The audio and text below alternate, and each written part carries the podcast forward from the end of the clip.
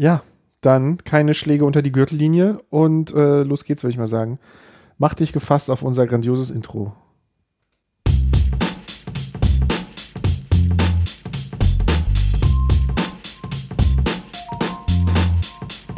Das sind gleich und mäßig, mäßig und gleich. Im Kopf sind wir arm, auf der Bank sind wir reich. Mäßig und gleich, gleich und mäßig. Ihr wollt was anderes hören, tut mir leid, das geht nicht. Sind mäßig und gleich. Gleich und mäßig.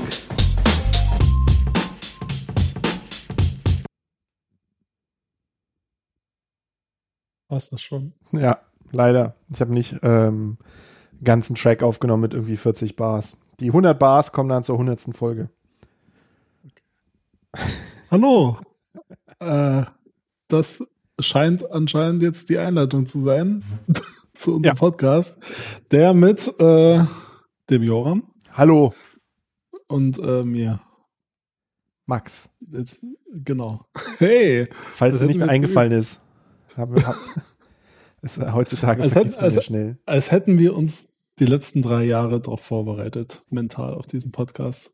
Fast so war's, denn wie ich heute mit Erschrecken feststellen musste, ist es wirklich im Februar 2017 gewesen, dass wir das erste Mal eine Testaufnahme gestartet haben. Und wir waren viel besser drauf. Und äh, das alles, das alles, das, das, was ihr jetzt alle schon wisst, ne, das alles, das war alles noch nicht. Das gab's alles noch nicht. Das, das hätte sich nie jemand und ne, und diese Woche geht's ja und Was wie viele andere Menschen waren 2017? Es ist einfach, Ja. es ist so vollkommen surreal, was in den letzten Jahren und so passiert ist. Es ist einfach, das, es fühlt sich einfach an, als wäre es kom eine komplett andere Welt gewesen, alles vor 2018. Ja. Und Ja, 2009. ich, ich glaube, wir müssen auch diese, diese, diese anfänglichen Folgen, diese Nullnummern, diese Testaufnahmen einfach nochmal veröffentlichen, um einfach nochmal den, den Kontrast zu zeigen. Irgendwann. Irgendwann machen wir das noch. Wir können ja Dann einfach, seht ihr mal, was für gebrochene Menschen wir mittlerweile sind. ich finde, als Baseline sollten wir immer eine neue Folge äh, releasen und dann einfach die erste Folge nochmal. So dass im Feed immer abwechselnd neue Folge, erste Folge, neue Folge, erste Folge. So dass man immer wieder so zurückkommt auf das, wie es mal eigentlich war, wie es mal schön war und jetzt wieder, jetzt kommen wieder die beiden Depri Boys ähm, und erzählen was Neues. Ja, also man kann es ja noch mal kurz einleiten. Also die Leute, die jetzt die letzten drei Jahre äh, nicht unsere Podcast-Aktivität verfolgt haben, äh, in denen wir einfach nur äh, Rogue-mäßig äh, Untergrund-Veröffentlichungen äh, getan haben, in Feeds, die nur so paar Stunden online waren immer, wo, wo man einfach schnell sein musste. Weißt du? als, wir, als wir noch in den kleinen in den kleinen Feeds gespielt haben, die mit fünf Abonnenten vielleicht, wenn es hochkommt. Also ich glaube, mehr Traffic, also unsere Dropbox-Links haben, glaube ich, mehr Traffic gehabt als die, als die Feeds. Ja, ich glaube hey, auch. wir haben es ja auch nicht versucht bisher. Ja, ich meine, jetzt, Also, ja, jetzt wir- geht ja auch alles ja. zugrunde. Also jetzt machen ja sogar die kleinen Feeds machen jetzt alle zu, ähm, weil Kulturbetrieb eingestellt ist und äh, jetzt kommen wir zurück und retten, retten das alles. Ja, es ist auch, ich habe, also du hast ja ab und zu mal das Bedürfnis geäußert, mit mir einen Podcast aufnehmen. Ja, ungefähr Ja. ab und zu zweimal, dreimal Im die Stunde. Ja. Aber ich muss jetzt auch sagen, das Jahr, äh, es lässt einem ja keine Wahl mehr. Also, ne, wer weiß, ob man nächste Woche noch podcasten kann. Es ist, es ist alles, es ist alles sehr fragwürdig in der Zeit. Es ist sehr un, unstet, Mhm. instabil. Und äh, deswegen, sorry, aber wir müssen. Wir müssen jetzt. Wir Ja. müssen jetzt einfach podcasten. Das, das hätte ich nicht besser sagen können. Es ist einfach, wir sind Ja. jetzt an einem Punkt, wo es unverantwortlich wäre, nicht zu podcasten. Ja. Deswegen. Sorry schon mal. Ähm, der Name ist Programm. Äh, haben wir den Namen schon gesagt? Ja, der kam schon im Intro. Ja. ja, der kam schon Ja. im Intro, aber der kam noch nicht im Text. In unserem Ja, Skript stand er noch nicht. Unser, unser Skript, an, an das wir uns hier sklavisch auch halten. Äh, halten. Genau. Ähm, ja, das ist äh, gleich und mäßig. Äh, der neue Personality-Podcast von uns beiden und äh, wir machen einfach genau da weiter, wo wir aufgehört haben. Äh, Genau. mit geilen Inhalten. Wir haben kein, kein Konzept, aber Bock. Ja. Und wir werden vielleicht auch mal so das eine oder andere ausprobieren. Ähm, so vielleicht mal was streamen mit Musik Wir haben da schon was in, in Planung, wo andere, andere Berliner Podcast-Projekte, Podcast-Pioniere, äh, Radio-Pioniere, Grüße nach Biesdorf, ähm, schon, schon äh, die Vorarbeit gele äh, geleistet haben. Ja. Und schon Wollen wir so, äh, Kulturlandschaft erkundet haben. du hast ja schon das erste Ding auf der Podcast-Bingo-Karte aufgemacht, nämlich die Hm. Referenz zum Skript, was wir alle ablesen. Ähm, wollen wir noch ein paar Pro so Pläne äußern für so eine erste Folge, die dann nie erfüllt werden, um quasi das nächste Bingo-Kästchen auszufüllen? Also ich Klar. finde, wir machen auf jeden Fall mal eine Folge aus dem Zoo.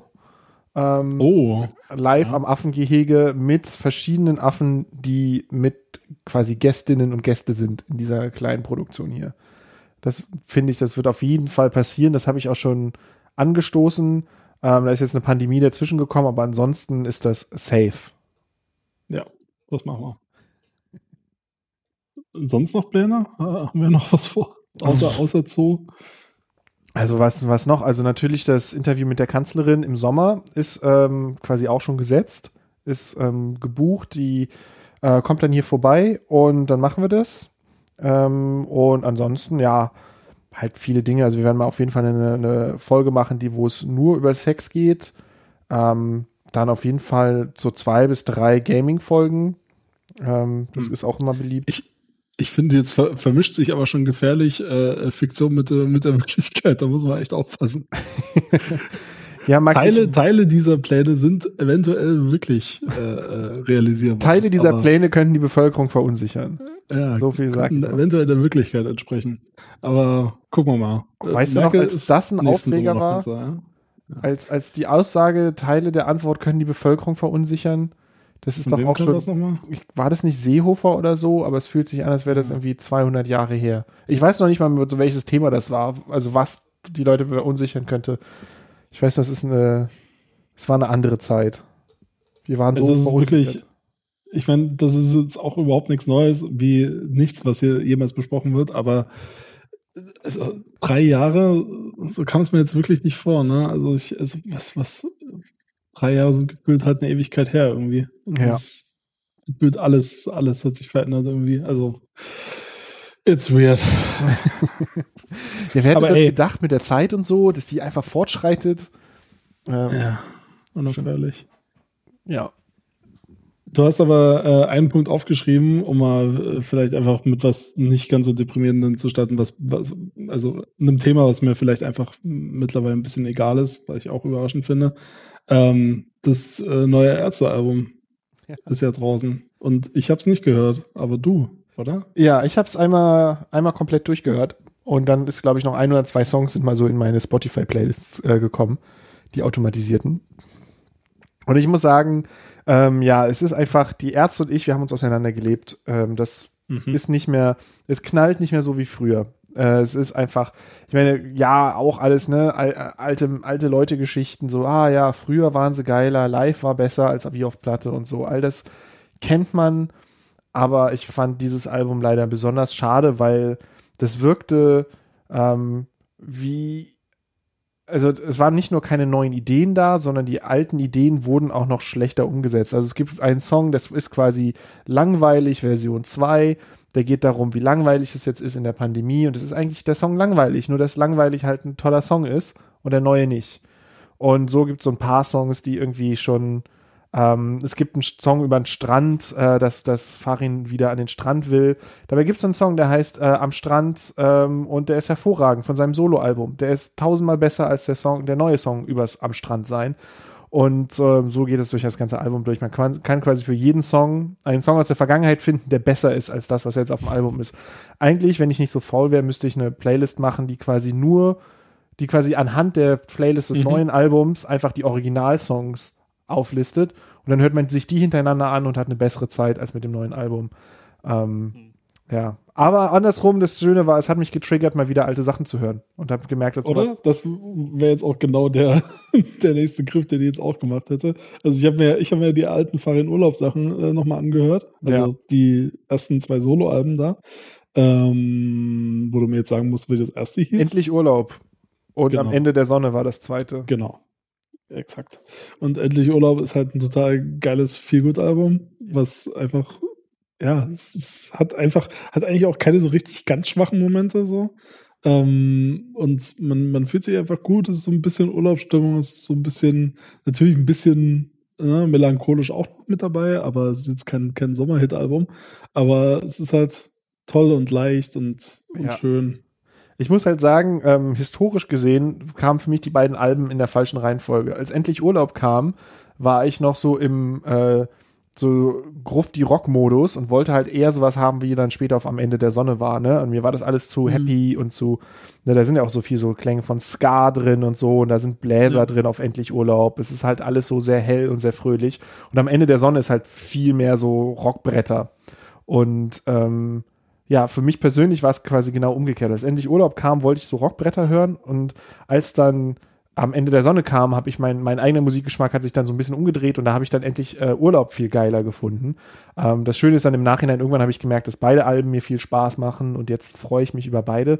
Aber äh, damals, wenn man so, das war so Pubertätszeiten, ne, da hat man dann ja so Phasen, da hat man sehr exklusive Musikgeschmäcker, ne? Da, da, da geht da nichts, da darf da nichts ein bisschen anders klingen. Das ist dann gleich scheiße. Ähm, das äh, habe ich dann zum Glück irgendwann überkommen. Aber das hat dann so ein bisschen so, als die Alben neu waren, mich so ein bisschen aufgehalten. Wobei ich fand es schon gut. Endlich Urlaub. Also ich fand am Ende der Sonne nicht mehr ganz so komplett stark, glaube ich, auch damals nicht, ähm, wie, wie äh, endlich Urlaub. ja, ähm, weil da so ein paar Songs dabei waren, die ich weiß es jetzt nicht genau mehr, welche Songs das waren, aber so in meinem äh, in meiner Erinnerung waren die halt alle so ein bisschen heavy, die ich äh, schlecht fand eher. So, also ich, ich mochte das doch eher, also ich mag eher so die, die Ausflüge in Richtung Ska, die er macht. Und äh, halt logisch das, das klassische Punkzeug ähm, oder punkige Zeug, wie auch immer. Ähm, aber also Dusche ist auf jeden Fall mein, mein Lieblingssong gewesen und Unter Wasser fand ich auch immer ja, richtig Ja. gut. ja. Ähm, ja. Ja, es war schon geil. Und es war auch eins meiner ersten großen Konzerte, war bei Farin Urlaub. Ähm, Hm. ich, glaub, ich glaube zum Am Ende der Sonne-Tour, äh, weil beim Endlich Urlaub, da hat er halt wirklich nur sehr kurze Konzerte gespielt, weil er halt nur ein Album voller Songs hatte. Ähm, dafür weiß ich aber noch, dass ich glaube, er hat alle Songs gespielt und dann hat er ja auch noch dieses, ähm, da hat er noch so ein paar Songs gehabt, die extra nur, die er nur live gespielt hat, die dann erst später auf das Live-Album gekommen sind. Und ich weiß noch, was für ein Marathon dieses Konzert war. Ich glaube, das waren irgendwie drei Stunden und zwar drei Stunden Vollgas. Ich war, und da war ich noch jung, da hatte ich noch Energie und ich war noch nie so kaputt wie nach diesem Konzert. Ähm, aber man wollte halt auch nicht weg. Es war halt super geil die ganze Zeit, ne? Aber er hat diesen Song so, ähm, wo er so runterzählt und sagt so bei, bei äh, eins, da will, will ich euch springen sehen. Ähm, und Naja, hm. das hat er halt ja, das gemacht. und Video da hat, war auch ganz cool dafür. ja, und da hat er halt echt ähm, viel Späße mit gehabt und den hat er, glaube ich, zwei oder dreimal gespielt in dem Set, diesen Song. Ja. So, dass es halt so richtig Workout war. Es war so richtig Action. Aber auch, als auch wirklich geil. Also ich möchte mich da in keinster Weise beschweren. Es war richtig geil. Und das hat mich so richtig geprägt. Das war, glaube ich, das, wo ich gemerkt habe, warum ich auf Konzerte gehen will. Um Warte mal, halt aber- aber du warst- und so. Aber warst du selber auf diesem Videodreh? War das das Konzert oder was? Ich glaube nicht, weil der hat es auf der ganzen Tour gespielt. Ich, also ich, ehrlich gesagt kenne ich das Video nicht. Aber es Ah, war eine okay. Berlin-Tour in der Arena ähm, und ich meine, das Live-Album und wo das dann auch als Single released wurde, kam, glaube ich, sehr viel später. Ähm, das war hier mit dem Fahr Farin Urlaub Racing Team. Und ähm, da, also ich würde bezweifeln, dass ich auf, dass, dass dieses Video bei dem Auftritt war, wo, wo ich dabei war. Aber geil, ja.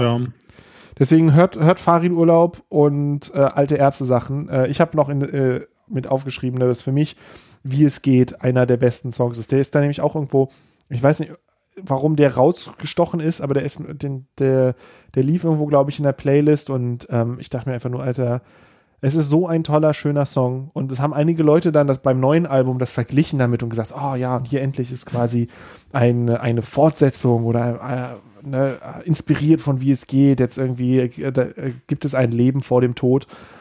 Und ähm, ja, muss, also für mich, für mich ist es halt überhaupt nicht so. Für mich ist einfach wie es geht so ein fantastischer Song, aber wahrscheinlich auch Hm. Nostalgie und so. Ja. Ne? Auf jeden Fall. Äh, an den habe ich auch gute Erinnerungen an den Song. Aber da muss man halt, finde ich, auch ein bisschen, ich, ich meine, wo willst du da die Bewertung ansetzen? Ne? Also das Problem ist halt immer so, dass, dass die ganzen Ärzte-Sachen für mich total nostalgisch verklärt sind, einfach weil man sie halt mit der mit seiner Jugend und Kindheit ver verbindet. Ja. Ich hab, weiß ich nicht, ich glaube, ich das erste Mal mit zehn oder so Ärzte gehört oder so. Oder vielleicht mit acht sogar. Ja, wahrscheinlich sogar mit. Aber ich habe schon so immer- so. ich habe für mich waren die Ärzte nie so ein Ding, was quasi an den Alben, die gerade rauskamen, gemessen wurde. Also als ich so richtig aktiv die dann gehört habe, dann kam dann, das war dann so die Zeit von Geräusch und ähm, ich weiß nicht, was das Hm, eine Album danach echt? war. Okay. Ähm, ja, vorher habe ich die, waren die gar nicht, haben, waren die gar nicht so in meinem Fokus, da war irgendwie andere Musik.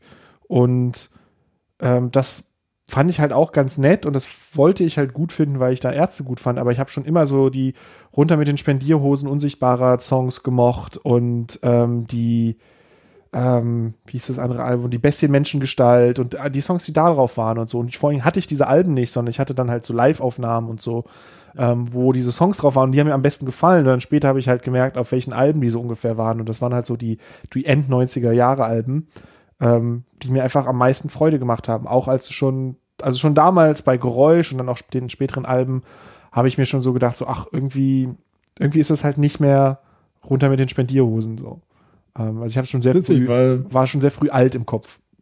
Weil ich habe ähm, die Ärzte, also meine ersten Erinnerungen an die äh, Ärzte sind auf jeden Fall Studioaufnahmen, aber ich, ich kann mich auch nicht erinnern, dass ich selber privat dann irgendwann mal die Alben mir angehört hätte oder so. Ich habe immer eigentlich die Live-Version gehört. Ich hatte auch von einem, von einem Kumpel gebrannt damals.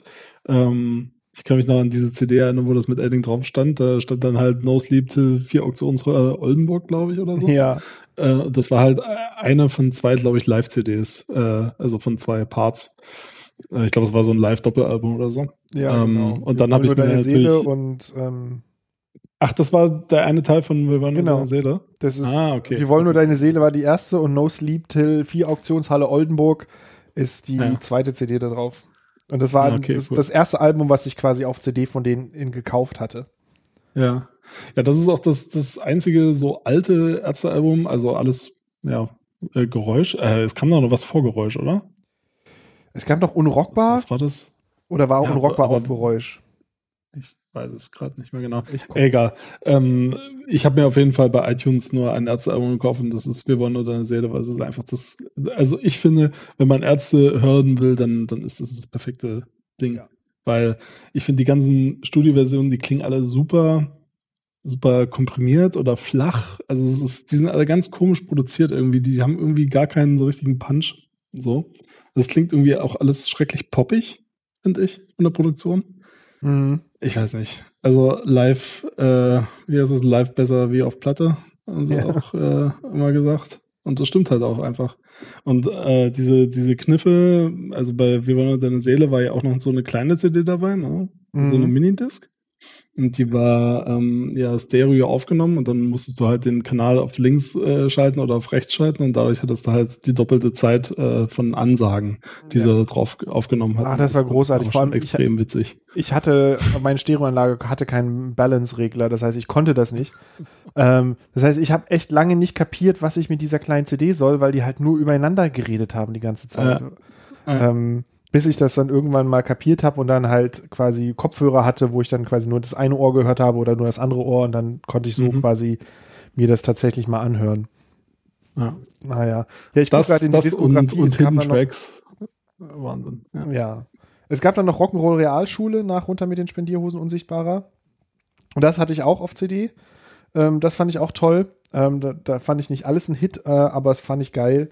Vor allem fand ich schade, ich war damals vollkommen unrealistisch, ne? Aber ich, da bin ich gerade auf mein, mein Gymnasium gekommen und ähm, dann haben die ja in der Schule dieses Album, dieses MTV Unplugged-Ding aufgenommen.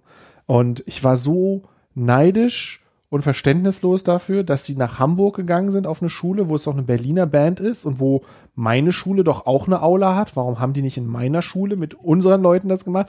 Und natürlich brauchen die dann eine, eine vernünftige Aula, wo man richtig so eine Produktion machen konnte. Mhm. Und wir hatten so eine kleine Kackbühne. Und äh, wenn man sich die Videoaufzeichnung anguckt, ne, das war, war ja voll der Riesen-Act, den die da aufgebaut haben.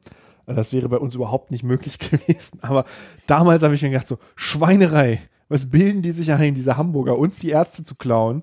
Ähm, die sollen in meine Schule kommen und ihr Live-Album aufnehmen. Tja. Aber da haben die, äh, der Großteil der Ärzte wahrscheinlich auch schon in Hamburg gewohnt, oder? Die wohnen doch jetzt Ja. alle da. Seit Ewigkeiten schon. Ja, ja. Tja. Nee, nicht mehr hier aus Berlin, aus Berlin. Ja, ich meine, komm mal, komm mal von hierher, aber sind schon, ich glaube, Farin ist schon relativ früh da irgendwo, nicht mal nach Hamburg, sondern bei Hamburg irgendwo hingezogen. Der wohnt irgendwie so voll isoliert. Ähm, naja.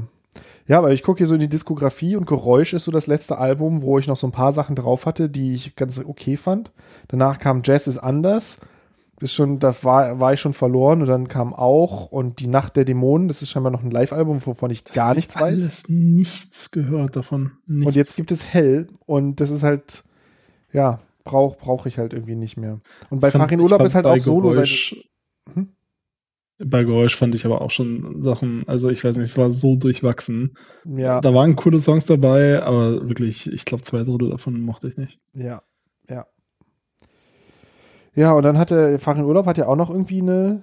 Wobei, auf, auf Spotify gibt es nur die beiden Alben Endlich Urlaub. Ach so, nee, das ist dann wahrscheinlich nicht mehr unter Farin Urlaub, sondern unter Racing Team. ist dann mit Racing Team, ja. Genau, da gab es, weiß ich noch, da gab es dann auch neue Alben. Das war für mich, das war wie Schlager. Das konnte ich mir nicht mehr anhören. Das hat mir in der Seele Ja. getan.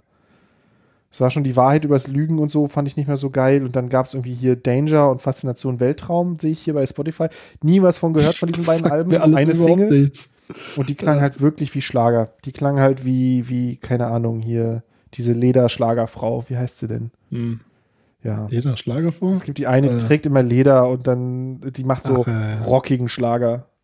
Hm. So war dann für mich Farin zum Schluss, Ob was ich sehr schade Namen fand. Ich habe nur, ich, ich sehe gerade die Tracklist von Geräusch und äh, wo ich ruhig angehen sehe, das ist, das, also ich habe nur schlechte Erinnerungen an diesen Song. Äh, Ein Mann wiederum, sehr witzig. Aber ich, ich, ich glaube, den hat auch Farin geschrieben. Äh, ich habe in einem anderen Podcast auch gehört, dass äh, auf dem Album hauptsächlich Farin, also auf dem neuen jetzt, äh, hauptsächlich Farin wieder die Texte geschrieben hat und dass das angeblich wohl geholfen haben soll. Aber keine Ahnung. Mhm. Anscheinend ja nicht. Ich fand's, ich fand's nicht geil. Und also es gibt ein, zwei Songs, die sind halt äh, eindeutig Bela. Ähm, und Geht's um Vampire? Nee, es geht da in einen, da sagt er, da stellt er sich vor, er ist eine Flasche, ein Schluck Wasser und dann ist er erst Pisse und dann hinter Bier und da freut er sich drüber. Und das ist halt so eine Story, die er da so erzählt, aber die ist halt ultra lame. Ähm, und dann freut er sich zum Schluss, dass er halt aus dem Zapfhahn tropft und Bier ist und dann getrunken wird wieder und dann quasi wieder zu Pisse wird. Und es ist einfach, Das ist so schön. es ist, Das ist ja. so schön, wenn man sich mit, mit am Ende seiner Künstlerkarriere noch solche, solche Träume erfüllen kann. Ach, keine Ahnung, ich will jetzt auch nicht zu zynisch sein, war ich eh schon, aber ähm, das klingt alles scheiße. Es, es, es, ich sage ja auch nur wirklich komplett subjektiv. Ne? Mir hat es einfach keinen Spaß mehr gemacht. Ich behaupte, Ja. ich sage jetzt Und nicht, ich das hab's ist noch jetzt objektiv ein schlechtes Album oder so. Wenn Leute Spaß dran haben, geil. Finde ich voll gut, dass Leute Spaß daran haben. Aber ich sag nur für mich nicht, nicht das, was ich geil finde an den Ärzten. Aber wie gesagt, ne, ich fand halt schon ab 2003 das neue Zeug irgendwie nicht mehr geil. Ähm, und deswegen hat es mich jetzt auch nicht überrascht, dass ich das neue Album nicht mag, wenn ich die letzten drei Alben nicht gemocht habe. Also Naja, ich muss mich selber meine, Relativ äh, meine Relativierung ja auch schon wieder relativieren, weil nichts ist langweiliger als so ein Podcast, der einfach nur, äh, weiß nicht, so korrekt sein will und keine Meinung zulässt. Deswegen alles scheiße. Ärzte, alles scheiße. alles scheiße. Rückwirkend haben sie damit auch ihre alten Sachen scheiße gemacht. Sie haben, sie haben quasi auf ihre alten Erfolge gespuckt und es kann man sich jetzt alles nicht mehr anhören. Wer heute noch Ärzte hört, ist für mich äh, schlimmer als jemand, der heute noch Onkels hört. Gelitten. Einfach nur gelitten. Hört doch verdammt nochmal Trap. Hört doch einfach mal ein bisschen Trap, Leute. Ey, das ist ja das Übrigens, ne, Witzige, das, das neue Ärzte-Album geht los mit so einem Trap-Sound. Oh Gott, nein, das habe ich ja komplett vergessen. Das war der erste Song, den ich, also der einzige Song, den ich zur Hälfte gehört habe, wo ich dann wirklich aus Fremdscham ausgemacht habe. Erzähl Mhm. weiter. Das weil dann auf einmal so alte Leute witzig Trap machen. Das ist wirklich, also Mhm. ich meine, man kann sagen, das ist wahrscheinlich, vielleicht, man kann ihnen unterstellen, dass es volle Absicht ist, dass es so ultra cringy wird, gleich von Anfang an.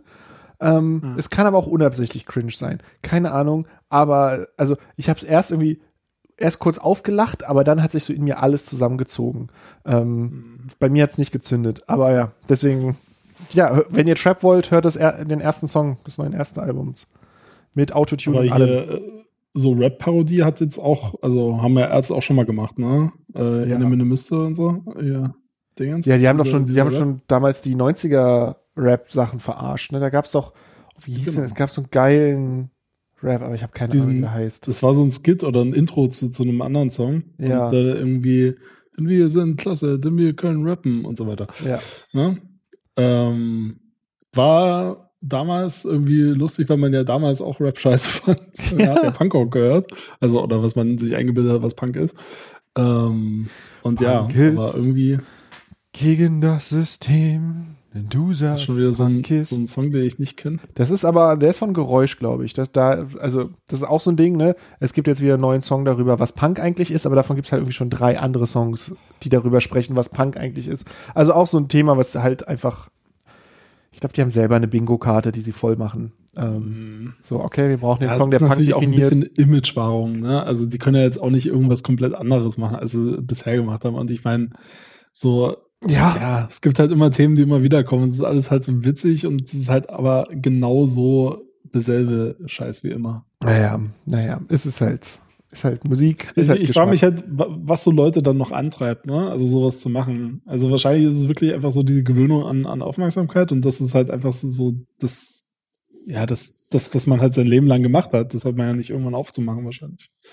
Wahrscheinlich Aber also künstlerisches Interesse, weiß ich nicht, ob's, ob's, ob das jetzt so überwiegt daran. So. Ist das jetzt so, so eine, also, Sie wollen eine Geld. Erfüllung oder so? Geld.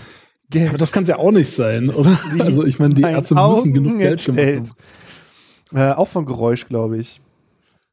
Wirklich? Ja. Oh Gott. Dann muss ich mir das aber vielleicht auch nochmal. Oder auch, vielleicht, vielleicht muss ich das auch gar nicht anhören. Nee, vielleicht auch gar nicht. Man Ich habe auch überlegt, ob ich jetzt einfach zur nächsten Nee, Folge gar nicht wahr. Es von runter mit den Spendierhosen, dem Album, was ich so gelobt habe. Ich habe gerade überlegt, ob ich mir bis zum nächsten, äh, äh, bis, bis zur nächsten Aufzeichnung äh, mal das neue Album anhöre, aber ich Ach, weiß gar nicht, es- ob ich so Bock habe, mir das anzutun. Muss man nicht. Gesagt. Muss man nicht. Ich war, ich war in so einem komischen, masochistischen Selbsterfahrungstrip. Ich wollte gucken, was geht, was halte ich aus. Und ähm, hab's mir halt einmal nonstop durchgegeben. Aber wenn man keinen Bock drauf hat, muss man das nicht. Wie generell, einfach weggehen von Dingen. Wenn's scheiße ist, Mhm. einfach weggehen lassen. Man, nichts ist geil genug, dass man das irgendwie durchziehen muss. Aber hattest du, hattest du in den letzten, weiß ich nicht, fünf Jahren oder so das Gefühl, dass das so generell Rockmusik irgendwie mal kommt, die neu ist und cool ist und was dich jetzt überrascht hat? Oder? Ähm, so ein bisschen gab es so ein paar Sachen. Also ich mag so Bass Drum of Death Zeug, da gab es neue Alben, die ich gut fand. Ähm, dann gab es hier wie The Heavy. Die haben, also das ist, ist so ein bisschen, ich weiß nicht, ob das dann Prog Rock heißt oder so, aber die haben auf jeden Fall Rocksongs und ähm, die fand ich geil. Die hatten auch neue Alben. Wollte ich mir dann sogar auf Vinyl kaufen, weil das so ein geiles Album war, aber war in dem Laden, wo ich es gesehen habe, schweineteuer, weil es irgendwie so eine Special Edition war, keine Ahnung. Aber irgendwie 50 oder 60 Euro für ein Album war dann doch mir ein bisschen zu übertrieben dafür, dass ich die Musik halt mag, aber nicht verehre. Aber es kam schon ab und zu so ein paar Sachen, aber ich habe nicht mehr den Eindruck, dass es so im Mainstream ist. Andersrum habe ich keine Ahnung mehr, was Mainstream ist. Ich kann dir nicht sagen, was im Moment angesagt ist. Ich kann dir sagen, was Spotify denkt, was ich mag, aber ich kann dir nicht sagen, was tatsächlich Leute hören. Ja, ich glaube, das findest du relativ einfach raus, wenn du dir die Playlist anguckst. Ja, mach ich aber glaub, nicht. Das, ja, ja, genau, nee, aber ich meine, wenn man das jetzt rausfinden wollen würde, was gerade so angesagt ist, kann man das, glaube ich, heutzutage ganz gut, indem man sich einfach die Apple Music und Spotify und dieser oder so Playlists anguckt, also halt die Spotify Playlist anguckt, äh, die Charts da und ähm, dann weiß man, glaube ich, was gehört wird, aber das ist jetzt auch wie schon immer in der Menschheitsgeschichte wahrscheinlich kein Grund zur Freude. Ja, ähm, Ähm. Top Hits Deutschland auf Platz 1 ist Bist du okay von Mark Fotze, äh, Forster. Und äh, dann Alien, Dennis Lloyd, Goosebumps von HVME. Nie Ja. gehört, werde ich auch nicht draufdrücken und mir anhören.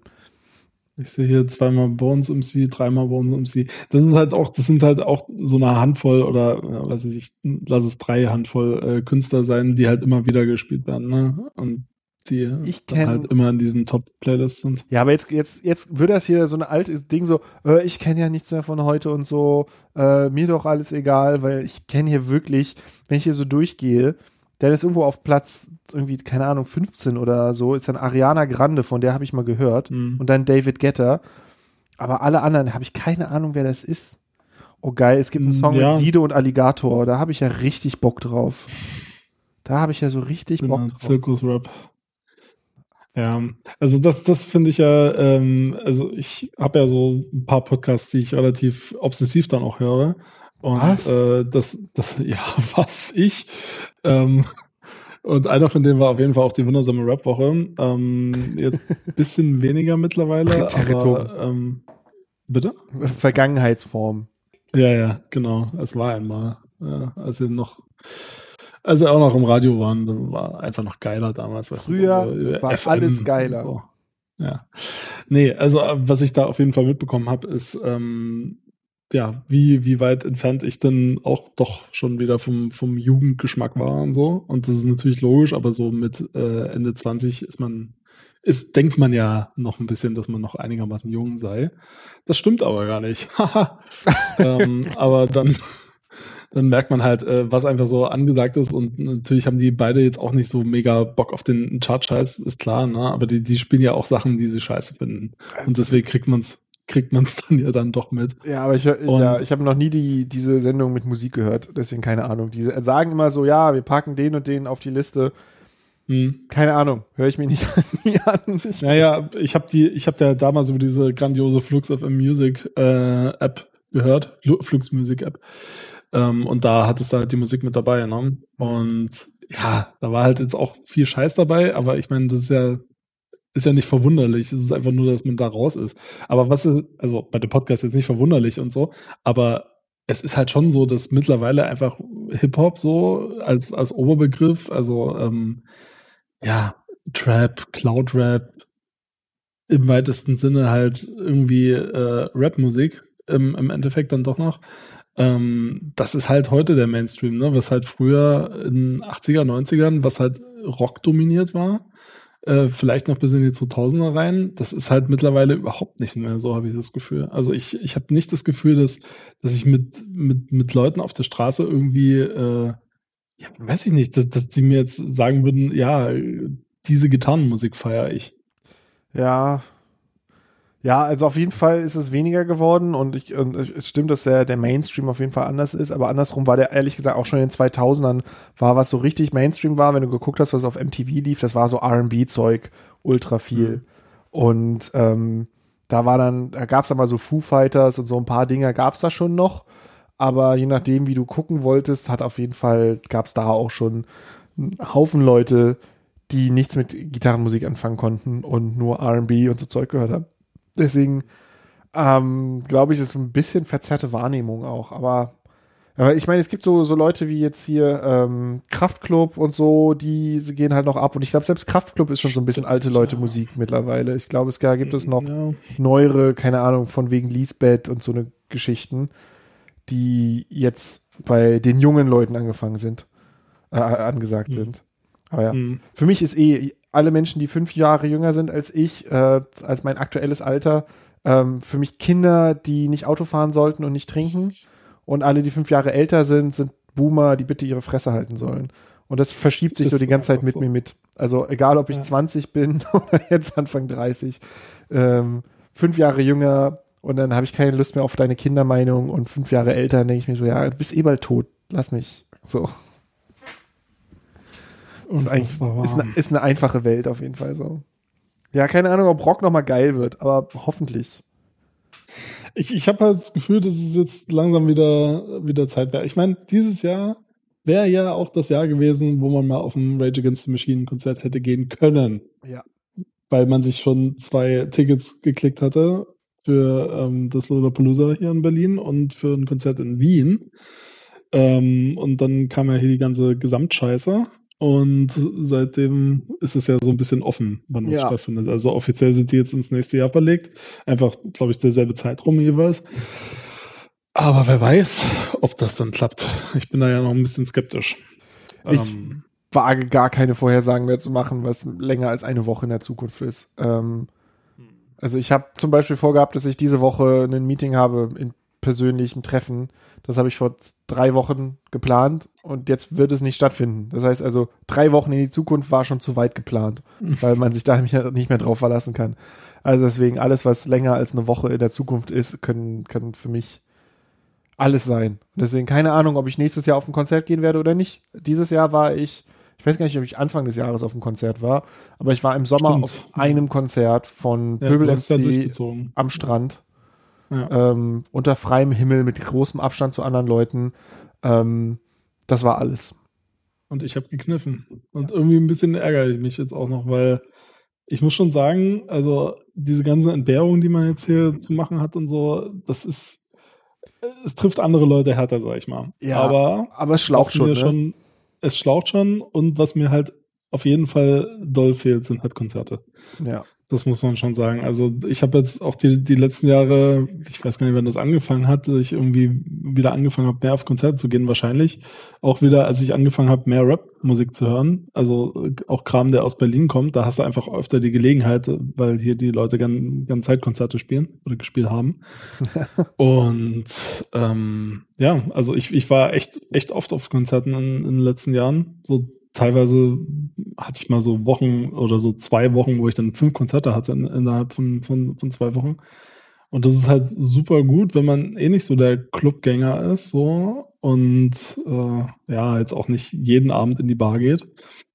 Oder nicht jeden Monat.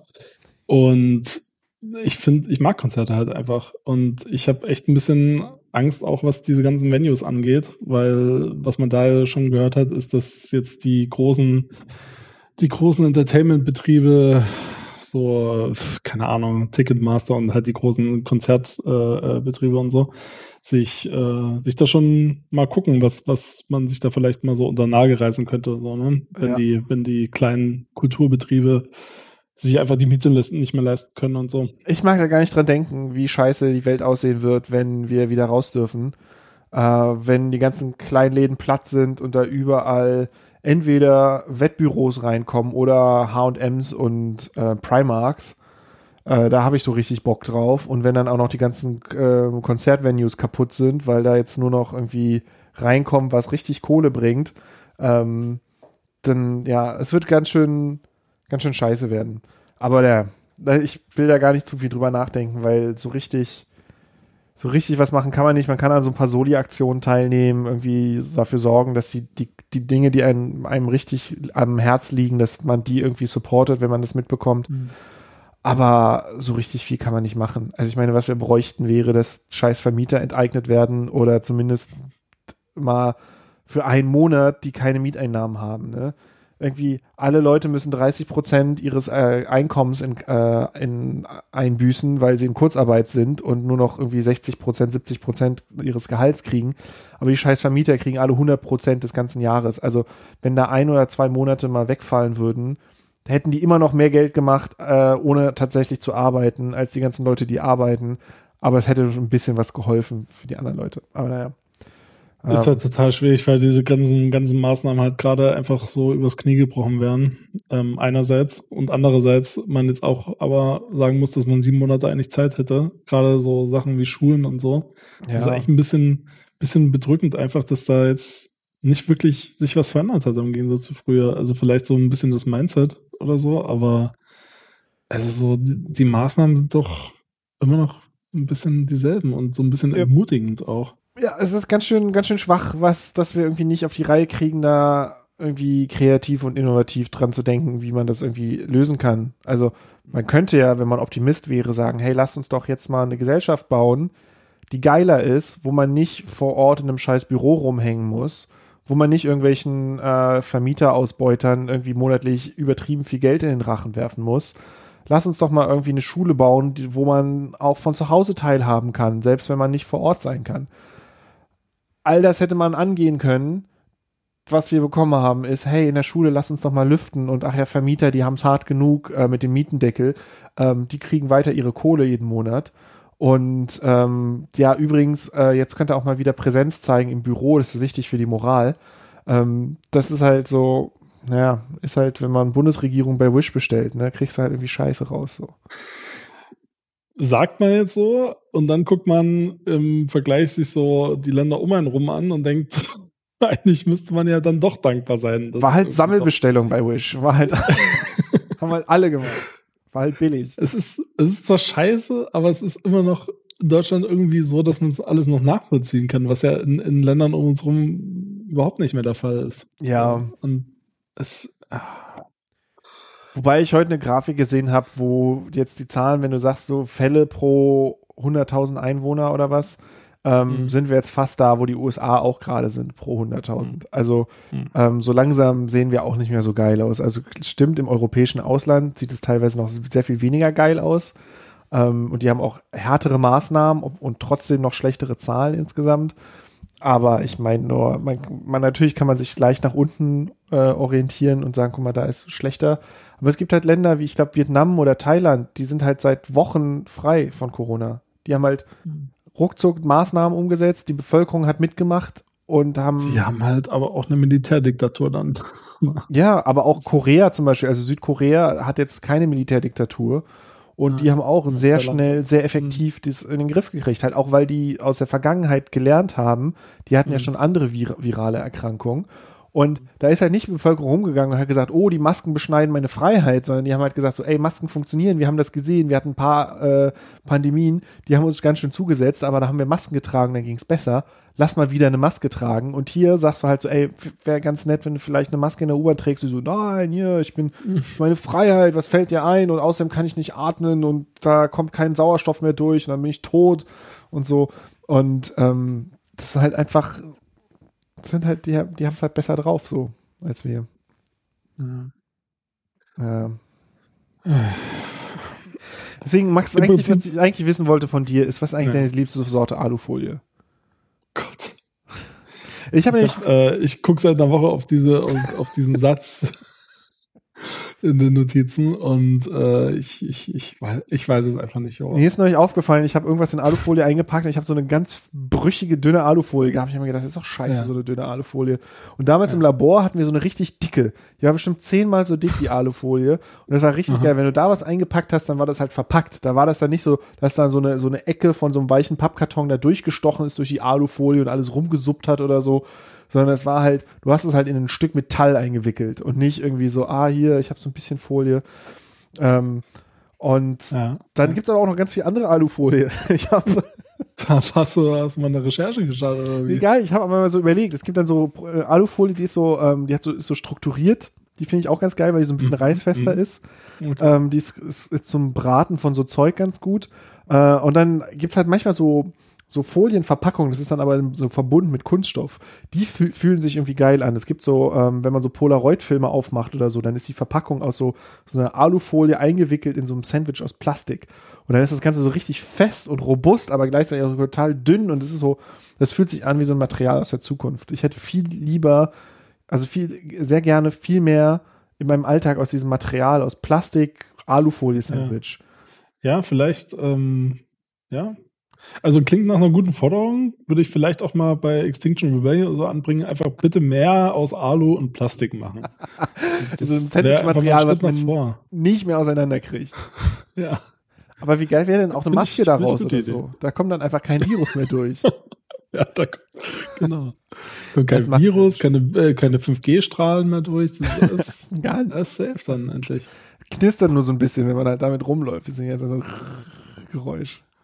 Ja, aber Alufolie ist irgendwie ein geiles Material, benutze ich viel zu selten. Ich habe Kennst du das Video, wo man, wo die Leute das äh, so auf, auf ihre Arbeitsflächen gemacht haben in der Küche und die Katze dann versucht da hochzuspringen und sich aufs Übelste erschreckt? Das ist da, googelt mal Katze, Alufolie und Counter oder so äh, und schaut euch das Ja. an. Es ist äh, so sehr schön, weil ne, Katze springt immer da hoch, aber dann landet die auf so einer Alufolie und dann bounce die so wieder weg. Ähm, Finde ich, äh, ja, einfach unendliche Möglichkeiten mit Alufolie. Kannst du Hüte draus machen. Einfach, ähm, ich finde, ja, ich, ich wünsche mir einfach mehr Alufolie im Alltag. Aber es schade, dass dich das gar nicht so berührt, dieses Thema. Also, Ja, ich finde es aber auch enttäuscht. gut, dass, dass ich jetzt endlich einen Platz habe im Internet, wo ich mir, wo ich mir Katzenvideo-Empfehlungen äh, holen kann. Äh, wenn nicht hier im Podcast, wo dann. Ich meine das nicht als Ja. Katzenvideo-Empfehlung, ich meine das als Alufolie-Video-Empfehlung. Ja, da gibt's bestimmt auch ASMR-Zeug, oder? Zu, zu dem Thema. Ja, aber da habe ich ja leider ähm? Misophonie. ASMR macht Ja, mich halt fertig. Das ist, das ist eher Folter als Entspannung für, für mich. Soll ich vielleicht meine, meine Geräuschunterdrückung mal wieder ausmachen, damit die Misophonie so richtig kickt? Bitte nicht. Ich gucke jetzt mal bei YouTube nach dem beliebtesten Video zum Thema Aluminiumfolie. Okay, tu das mal. Ähm, Ähm, ja. Ist ja professionell auch, so eine kurze Recherchepause im, im Podcast einzulegen. Äh, ja, leider langweilig. Es gibt äh, ein Weird Al. Fi- äh, Musikvideo dazu, eine Erklärung, wie es gemacht wird, aber es, ich will nicht wissen, wie es gemacht wird, ich will es haben. Und dann hat jemand einen ähm, Ball Aluminiumfolie zusammengedrückt und poliert und hat dann einfach eine Kugel Aluminium. Ähm, ja, es ist einfach, Ja, aber ja, Alufolie, da musst du, glaube ich, also ich glaube, die musst du wirklich kaufen. Ich glaube, YouTube-Videos gucken bringt da ja, das ist, das ist, gar so, nicht so viel. das ist ein haptisches Erlebnis. Ähm, ich habe auch hier Leute um die Ecke, die Alufolie richtig genießen. Jeden Morgen sitzen die bei mir in der U-Bahn im, im Aufzug Ah, ja, ja. und ziehen sich schön Bei ein Blech auch? nach dem anderen rein. Ja, nicht, nicht Ja, jeden stimmt, Morgen, ja- aber ein paar ja- Mal habe ich das hier in, in meinem Ghetto auf jeden Fall erlebt. Ist ja auch einfach nur das andere Ende der U8, von daher Eben. macht schon Sinn. Eben Macht schon Sinn. U8 macht Spaß. Ja. Okay, Max, dann hast du halt keine liebste Sorte Alufolie. Ähm, für mich ist es Alufolie im Verbund mit Plastik. Hätte ich gerne viel von. Ich habe ja nur mal gehört in einem anderen Podcast, dass, dass es da äh, zwei Seiten gibt, die thermische, äh, thermisch unterschiedliche Eigenschaften haben. Also die raue oder die matte Seite. Aber das ist irgendwie erst so ab 500 Grad. Ja, Ist eher, ist eher irrelevant für den Alltag. das würd ist, das ist so Nerd-Scheiße, es interessiert mich nicht. Ich, Ja, möchte die, ich möchte die anfassen, ich möchte die auf meiner Haut spüren. Gut, wir King Shame hier nicht. In diesem Podcast ist alles erlaubt. You do you. I do me. Ähm, ja. Haben wir noch Themen? Ja, wenn du, wenn du, wenn du so anfängst, ich habe ja hier, also hier ste- stehen Sachen drauf, da weiß ich einfach nicht viel von. Aber ich habe auch noch, ähm, ich kann auch einfach darüber reden, dass ich mich gern reden höre. Also, ich weiß nicht, wie narzisstisch du bist, aber mir geht's halt wirklich so, dass ich fast alle Produktionen, die ich mache, wo ich selber rede, höre ich mir danach nochmal an. Aber nicht, also natürlich kann ich immer sagen, ja, es ist hier technische Kontrolle und so. Äh, ich möchte gucken, ob das alles geklappt hat und, äh, und so Kram. Nee, ich, ich höre mich einfach am liebsten selber reden. Ich möchte, ich möchte selber mich erleben und äh, ja, ich habe einfach wirklich einen krassen Hang zum Narzissmus da, dass ich äh, ja, ich habe ein, eine Sache, die wir äh, heute uns später noch anhören, da habe ich unglaublich Spaß mit gehabt. Ähm, Und es bin, bin nur ich. Vielleicht machen wir es einfach jetzt. Wir haben, äh, natürlich haben wir Sponsoren mitgebracht und hier ist eine Nachricht von unserem Sponsor. Ih, was ist denn das? Kennst du das? Dein Handrücken ist voller Haare? Die Kassiererin bei Aldi lacht dich hart aus, weil du dich mit den Handrückenhaaren im Kassenband verhakst? Fuck! Jetzt kauf doch endlich den Gleitsmart Pro Handrückenrasierer. Für gerade mal 39,99 im Monat erhältst du täglich einen frisch geschärften Handrückenrasierer aus Carbon-Neopren. Mit dem Promocode Antenne erhältst du außerdem eine 7 Liter Spraydose Handrückenrasurschaum mit Wohlfühlduft. in den Sorten Möhrenabrieb, Plastikfolie und Senf. Promocode Antenne auf gleitsmart.de.vu für dein Probepaket für deinen glatt rasierten Handrücken. Wenn ihr euch fragt, warum wir drei Jahre gebraucht haben, ich. Deswegen. Ich, Ich habe mir das, glaube ich, schon 50 Mal angehört. Es ist einfach. I das, just can't. das, das Witzigste, was ich seit langem erlebt habe, ist einfach so ein dummes Ding, was ich selbst gemacht habe. Und das ist einfach nur mein Narzissmus. Ich freue mich immer so sehr über mich selbst und wie dumm das ist. Aber es ist doch, ist doch logisch. Die, die, die schönsten Witze Ja. sind doch die, über die man einfach die ganze Zeit selber lachen kann. Das ist doch, das ist doch was Schönes. Das ist doch auch einfach nur, nur sinnvoll, dass wir jetzt diesen Podcast machen. So, die Leute, die keinen Bock mehr haben, die haben hoffentlich schon abgeschaltet. Leute, macht's jetzt. Ihr habt die Chance. Okay, gut. So, jetzt sind wirklich nur noch die Leute dabei, die das hier einfach geil finden. Das heißt keiner. Deswegen können wir. Nee, einer- sind wir, einer hört immer zu. Audience. Einer hört immer zu, wenn ich rede und das bin ich. Ähm, das, Ja. Da können wir sicher. Immerhin. Ähm, das ist Immerhin, alles nur ja. für mich selbst. Nee, aber ich habe ja, ich habe ja in, in meiner akribischen Vorbereitung auf diese, auf diese Folge ja auch nochmal die alten Folgen angehört, Mhm. die, äh, äh, als, als der Podcast noch nicht so hieß, wie er hieß, die Classics. Und ja, äh, ja, also ich kann mich schon auch reden hören, aber ich äh, habe es jetzt nicht 50 Mal gehört, muss ich sagen. Ähm, dafür ähm, war ich dann doch zu traurig, wie, wie gut gelaunt wir nochmal geklungen, haben früher. Ja. Also Ja, stimmt schon. Es ist immer auch so ein, Auch so ein komischer Rückblick auf sich selbst, aber ich, ähm, ja, ich merke einfach, ich habe So auf jeden Fall eine narzisstische Störung. Ja, also so ein bisschen Shame gehört ja auch auf jeden Fall dazu, wenn man äh, ordentlich erfolgreicher Podcaster sein will und jetzt richtig durchstarten will mit seinem Personality-Format. Dann muss man sich rückblickend auch noch ein bisschen was, naja. Na, wo ich es auf jeden Fall nicht habe, ist äh, bei so ähm, mich selber angucken. Also wenn es um so so Videosachen oder Fotos geht, also Video ist ganz schlimm. Ähm, Mhm. Da ist viel weniger Narzissmus bei mir und viel mehr Cringe. Äh, da gibt es selbst Sachen, die ich nicht schlecht finde, die ich gemacht habe.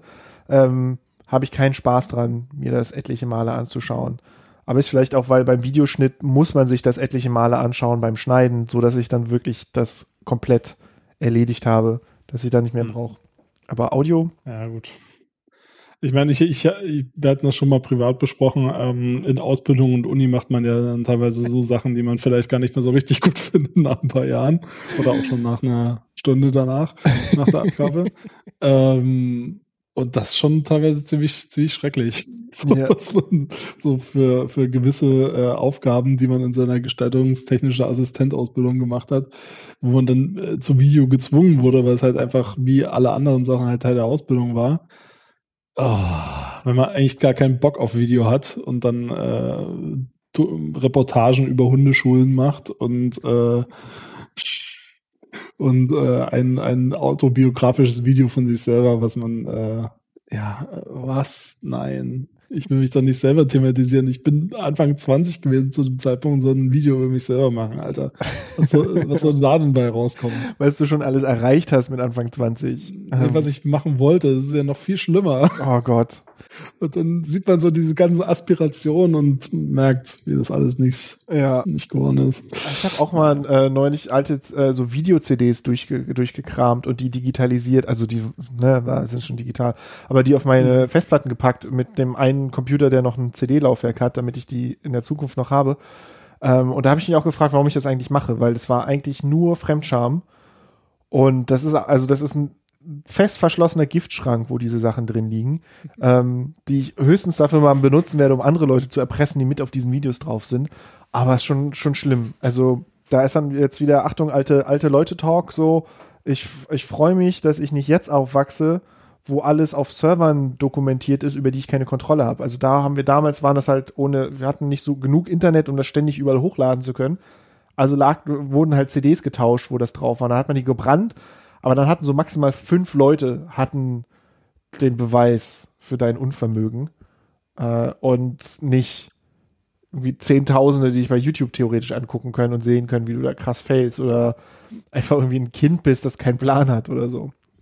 Ja, gut, aber ich, ich frage mich halt, also ja, so, das ist auch für mich immer so der naheliegendste Gedanke, wo ich mir dann denke, okay, ich bin froh, dass, also ich habe den Scheiß damals also in der Ausbildung auf jeden Fall äh, tatsächlich auf YouTube ge gehostet und da ist der auch noch auf privat gestellt. Aber ähm, ich, ich meine, so den ganzen, ganzen Scheiß, den man halt gemacht hat, als richtig Jugendlicher, ähm, der ist natürlich nicht mehr da. Und ich habe meine ganzen Profile und so auch, auch gelöscht. Mein, ich weiß gar nicht, ob mein MySpace-Profil noch äh, existiert, aber ich glaube auch nicht. Ähm, aber ich frage mich halt heute, wenn, wenn alle Leute sowieso TikTok haben und jeder das macht, dann ist es doch auch völlig Wurst. Also Ja. das ist doch genauso wie, wie was man sich damals irgendwie noch Sorgen gemacht hat. Oh mein Gott, krieg krieg denn, äh, stellt mich noch jemand ein, wenn ich, wenn ich auf Facebook zugegeben habe, dass ich mir abends ein Bier getrunken habe oder dass ich auf einer Party gekotzt habe, dann stellt sich doch keiner mehr ein. so, hä? Ja, das haben halt alle gemacht. So, und dann war es halt auch wieder egal. Dein Chef hat es auch gemacht. So. Ja, Das ist, ja, das ist schon wahr. das ist wahrscheinlich einfach, einfach egal. Einfach ein Zeichen der Zeit. Aber natürlich, also, wenn du halt richtig erfolgreich wirst, das ist dann halt, das ist dann blöd. Also ich bin auch froh, dass ich noch nicht irgendwo mal zu einem Meme geworden bin. Das ist tatsächlich so was, worauf ich mal überhaupt gar keinen Bock hätte.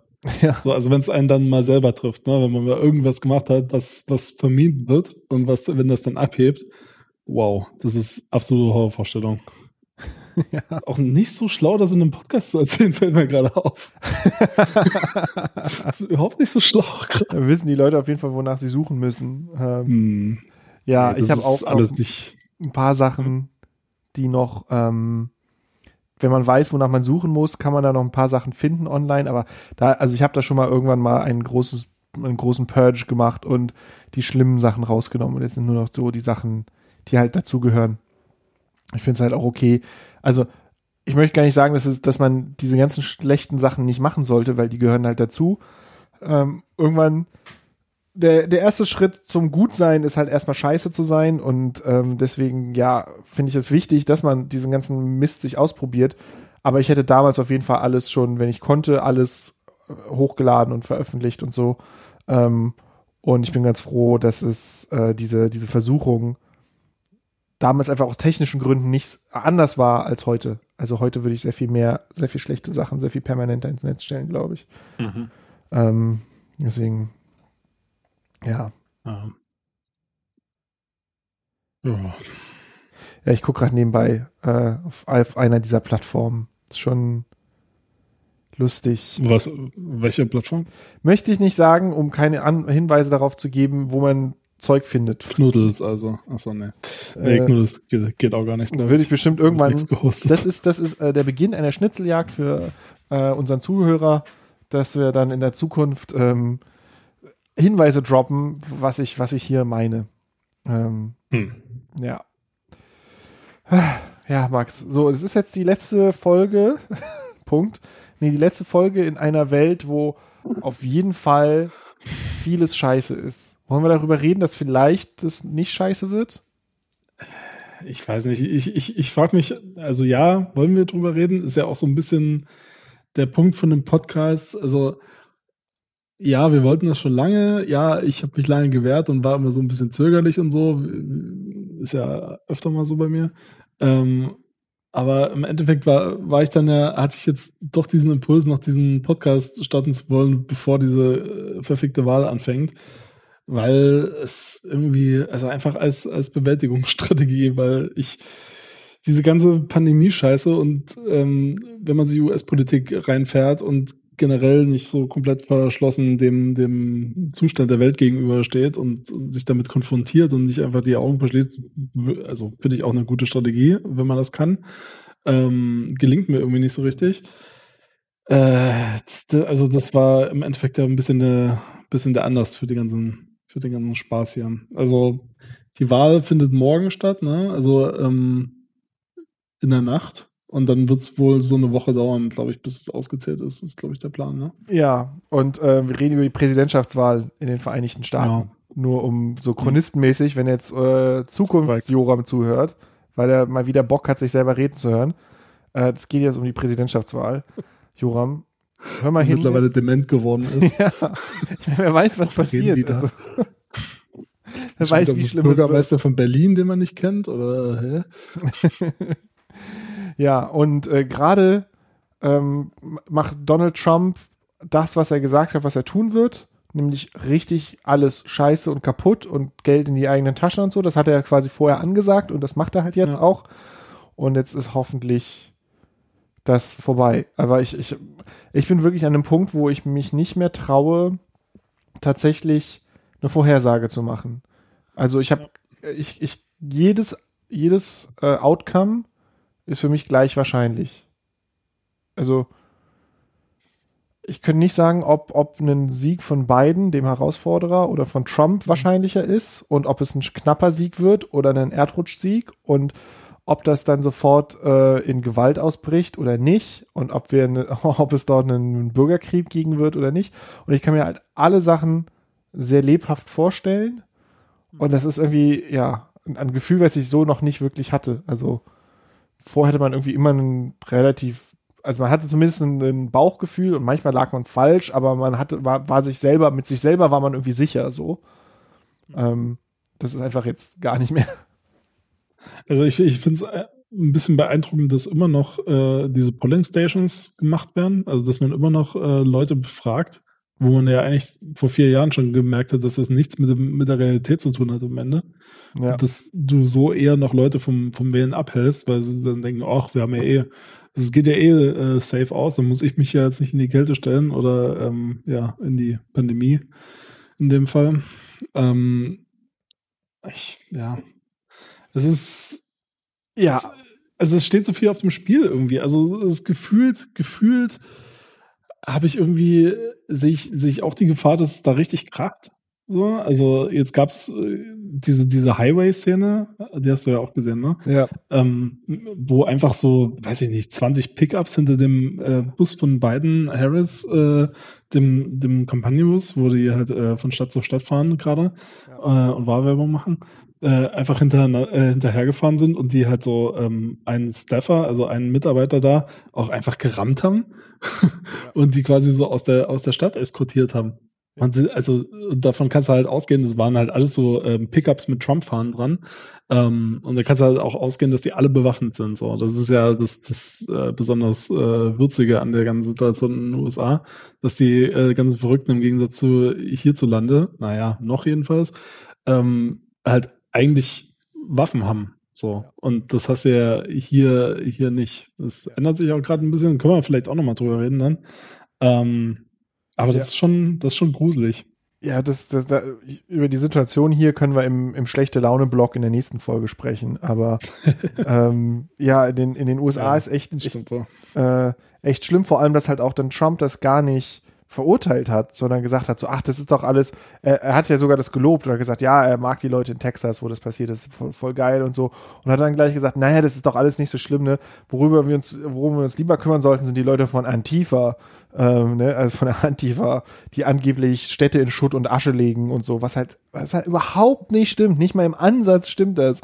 Und ähm, da sagt, also es ist, es ist einfach so krass, wie der das einfach ohne rot zu werden, also vielleicht wird er rot unter seinem ganzen Spraytan, aber ich glaube nicht, äh, einfach direkt lügt und einfach direkt sagt so, ja, nee, das ist alles nicht schlimm, guck mal, die Linken, die sind total schlimm. Ah, andersrum sieht man sowas ja auch äh, immer wieder hier, wenn irgendwo ähm, von rechts ausgehende Gewalt ist, dann wird das immer schnell relativiert als besorgt und äh, die wollen, auf die muss man mal hören, auf die muss man zugehen und so. Und wenn jemand sagt so, ey, wäre cool, wenn ihr unser Haus nicht räumt, dann kommen die aber an mit Wasserwerfern und Räumpanzern und ähm, so ziemlich alle sind sich einig, dass das quasi unwertes Leben ist und man die da rausprügeln muss. Also ähm, ist ja hier ähnlich.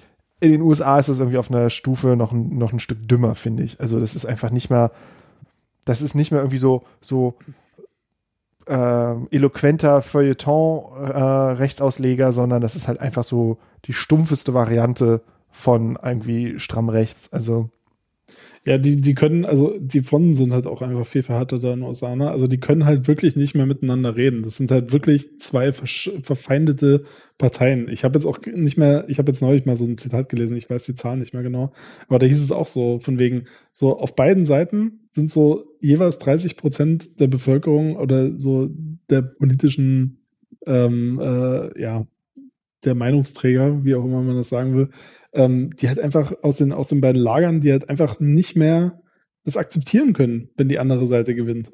So, das ist halt äh, super verhärtete Fronten da.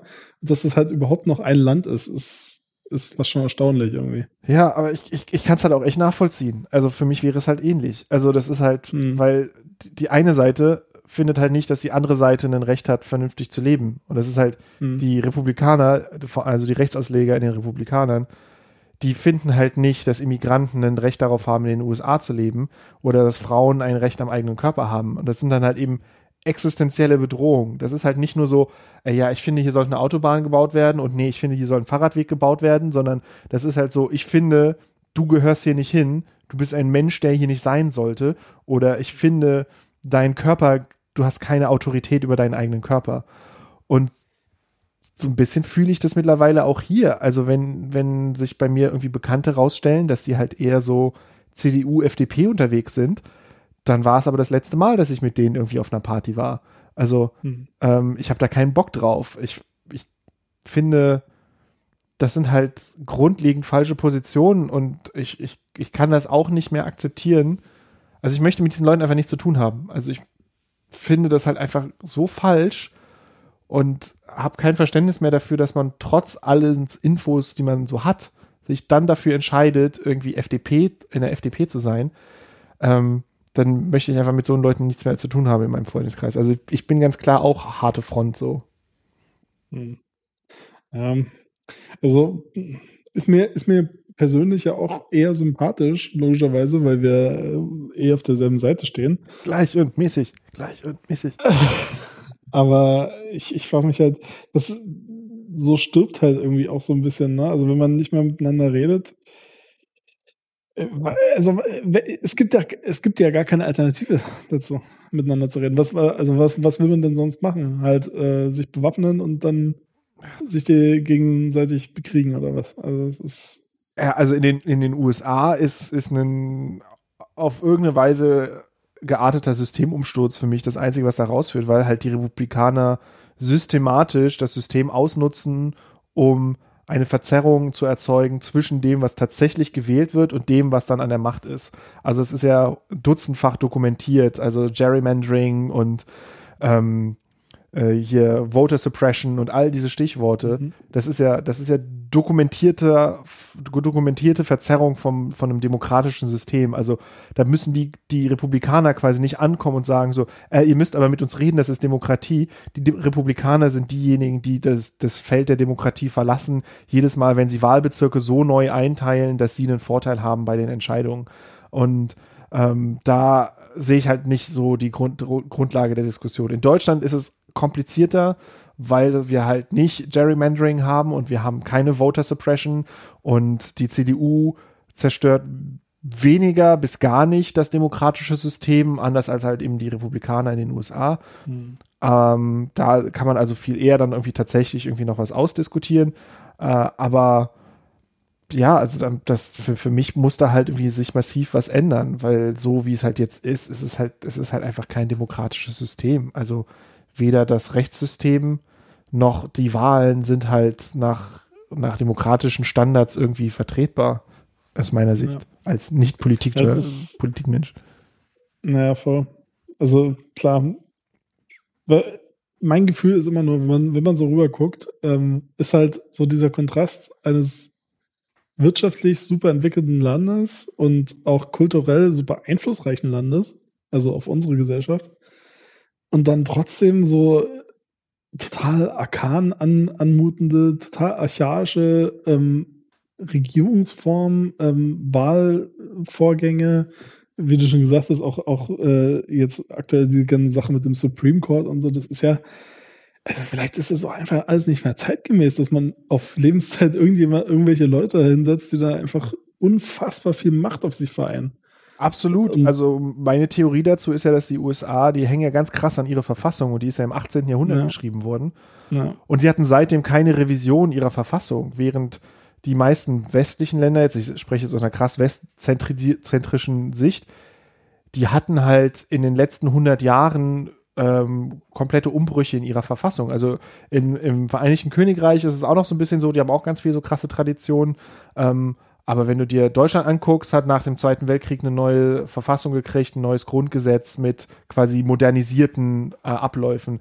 Frankreich hat mehrfach seine Republik neu gegründet. Die Spanier hatten nach dem Ende der, der Diktatur, haben die eine neue Verfassung gemacht. Und so hast du halt in etlichen Ländern, entweder als Folge des Zweiten Weltkriegs oder aus anderen Gründen, halt eine neue Verfassung mit einem modernisierten Ansatz, mit einer modernisierten parlamentarischen Demokratie. Ähm, und das fehlt halt einfach in den USA die sagen halt immer noch, wir müssen an einem Dienstag wählen, weil wir das traditionell so gemacht haben, weil damals an einem ersten Dienstag im November oder beziehungsweise an dem, an dem ersten Dienstag nach dem zweiten Montag im November äh, war halt der beste Zeitpunkt für die, für die Farmer zum Wählen zu gehen. Ähm, das ist halt, das machen die ist halt immer noch. Das ist wirklich so. der Grund tatsächlich? Ja, das ist, das ist der historische Grund, dass die, ähm, das ist dieser, dieser, die wollten es nicht direkt am Monatsanfang haben, deswegen ist es diese komische Formulierung mit dem Dien ersten Dienstag nach dem zweiten Montag, weil okay. dann quasi die Buchmacher noch beschäftigt waren, ihre, ihre Abrechnung zu machen. Ja. Dann äh, es war im November, weil dann war quasi alle wichtige Farmarbeit war erledigt. Das ist so, sozusagen so Downtime auf der Farm, da müssen sie nicht aufs Feld ja. und so. Das heißt, sie hatten Zeit, mit der Kutsche in die nächste Stadt zu fahren und zu wählen. Ähm, es sollte nicht an einem Sonntag sein, weil die waren halt am Sonntag in der Kirche. Ähm, und so ist es halt eben dieser Dienstag geworden. Und das ist, war halt für, für reiche weiße Farmer war das der beste, also und, und Männer war das halt der beste Tag. Und das ist halt bis heute noch so, dass es halt für reiche weiße Männer der beste Tag ist. Und jeder, der arbeiten muss, hat ein Problem damit. Und ein paar Bundesstaaten in den USA haben das als Feiertag er, er, ernannt, so dass alle Leute nicht arbeiten müssen und, und wählen können. Aber halt nicht in allen Staaten. In etlichen Staaten musst du dir frei nehmen, um wählen zu können. Und, Das ist absurd. und hast aber gleichzeitig musst du halt zwei Jobs haben, um überhaupt deine Miete bezahlen zu können. Also kannst du dir nicht frei nehmen, also wählst du dann halt einfach nicht. Oder musst dann halt Early Voting machen, wo du dann fünf Stunden oder acht Stunden in der Schlange stehst. Es ist einfach, ja, das ist, da, da fehlt einfach eine grundlegende Modernisierung der Verfassung und das Loslassen an, an Traditionen und stattdessen irgendwie halt einfach eine moderne Verfassung. Und ja, das ist halt nicht die komplette Erklärung, aber eine große Erklärung dafür, warum es da so extrem scheiße ist. Ja. Boah, also, ja. Ich, ich finde, also, das ist ganz komisch, weil einerseits habe ich Redebedarf, andererseits äh, zu dem ganzen Thema und zu dieser ganzen irgendwie, also für mich total bedrückenden Situation. Also, es ist ja nicht nur Pandemie oder äh, USA, das brennt ja an allen Ecken und Enden und wir haben immer noch den scheiß Klimawandel, ne? Also immer noch den, also das, das ist ja nicht weggegangen. So. Ja. Das, das kommt einem so, so vor, weil das irgendwie seit einem halben Jahr nicht mehr Thema ist. Aber das war ja vorher das, wo alles gebrannt hat und wo Leute äh, This is Fine Comic gepostet haben und so. so. Das ist ja einfach nur so eine, so eine, so eine kleine Box von Terror in einer riesigen, größeren Box von Terror. so, Oh, und ja. wenn die eine geschlossen ist, dann ist die andere halt immer noch da. Ja. Und ja, deswegen ähm, bin ich halt einerseits habe ich da Redebedarf, andererseits bin ich aber auch super müde und ich finde dieses Thema super anstrengend, weil ja, also mehr mehr werden wir auch nicht machen können, also unseren Unmut darüber äh, äh, irgendwie zu präsentieren und und irgendwie keine Ahnung, das das zu teilen ja. und einfach nur fassungslos zu sein, weil werden wir jetzt irgendwelche konstruktiven Ansätze machen können? Keine Ahnung. Fassungslos ist wirklich das, was das, das richtige Wort. Ich bin wirklich fassungslos, was, was viele dieser Entwicklungen angeht und vor allem die, die Art der Entscheidungen, die dann getroffen werden. Das heißt, beim Klimawandel, ne, also dass wir diesen scheiß Flughafen in Berlin, der wurde jetzt gerade eröffnet, ne? Und weißt du, wie die den gefeiert haben? Mit einem Flug aus München und einem Flug von Berlin-Tegel nach Berlin-Schönefeld. Das waren die beiden ersten Flüge, die da gelandet sind. Und natürlich ist Der das alles irgendwie symbolisch und so, ne? Ja. Aber wie grotesk ist denn das in der Welt von Klimawandel, die Eröffnung von einem überflüssigen Flughafen mit zwei Inlandsflügen und nicht nur inlands, sondern innerstädtisch zu feiern?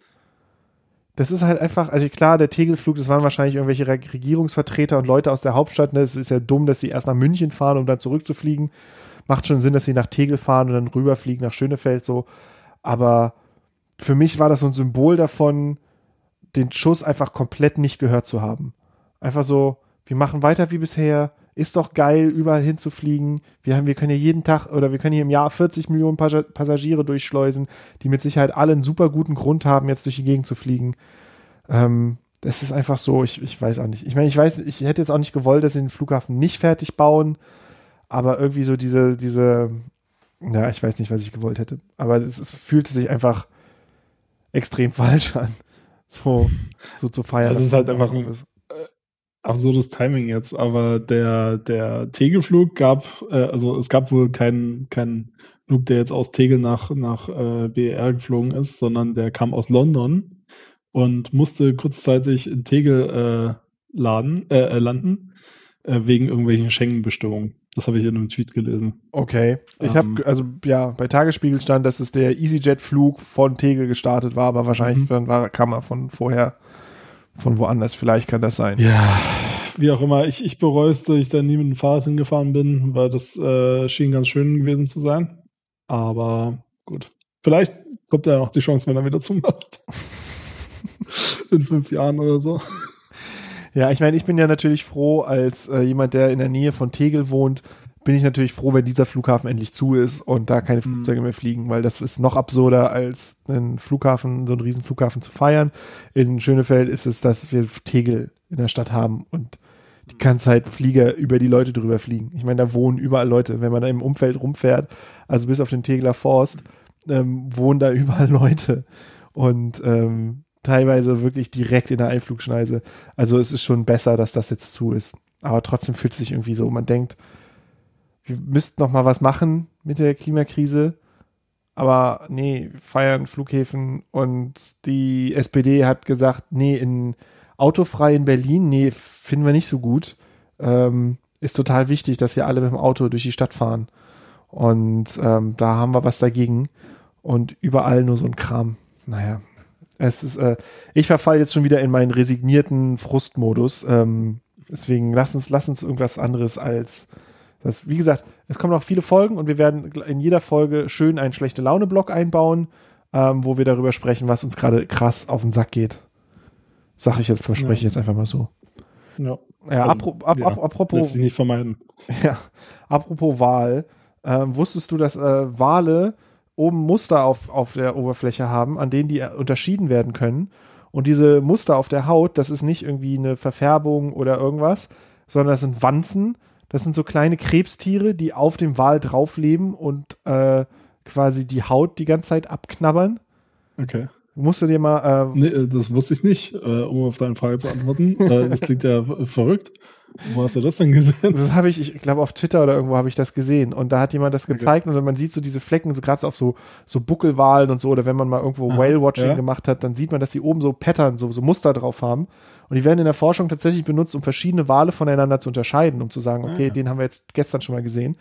Ähm, und diese Muster sehen halt aus wie so große Flecken, aber wenn man da nah rangeht, dann sind das so mehrere Zentimeter große Krebstiere, die halt in so Unebenheiten der Haut leben und da halt irgendwie Zeug fressen und ähm, sich da so festkrallen und mit dem und quasi an dem Wal so parasitär leben.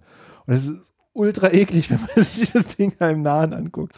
Weil das so bleiche, spinnenartige Krebstiere sind, die so die ganze Waloberfläche bevölkern in diesen Flecken.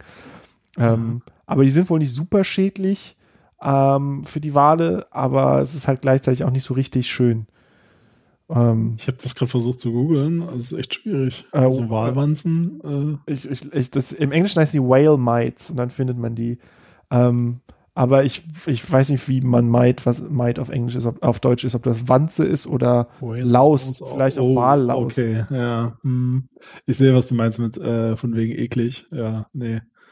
Würde ich, würde ich ungeil finden als Wal, würde ich mal sagen. Haben die, haben die, also leben die symbiotisch? Hat der Wal auch was davon? Oder? Ich glaube nicht. Ich glaube, das ist nur Parasit. Ich glaube, die fressen einfach nur irgendwie Reste von Walhaut und, und ähm, was sich da sonst irgendwie so Wow. festsetzt und Algen, glaube ich. So Algen, die sich Mhm. an der Waloberfläche festsetzen, fressen die halt auch.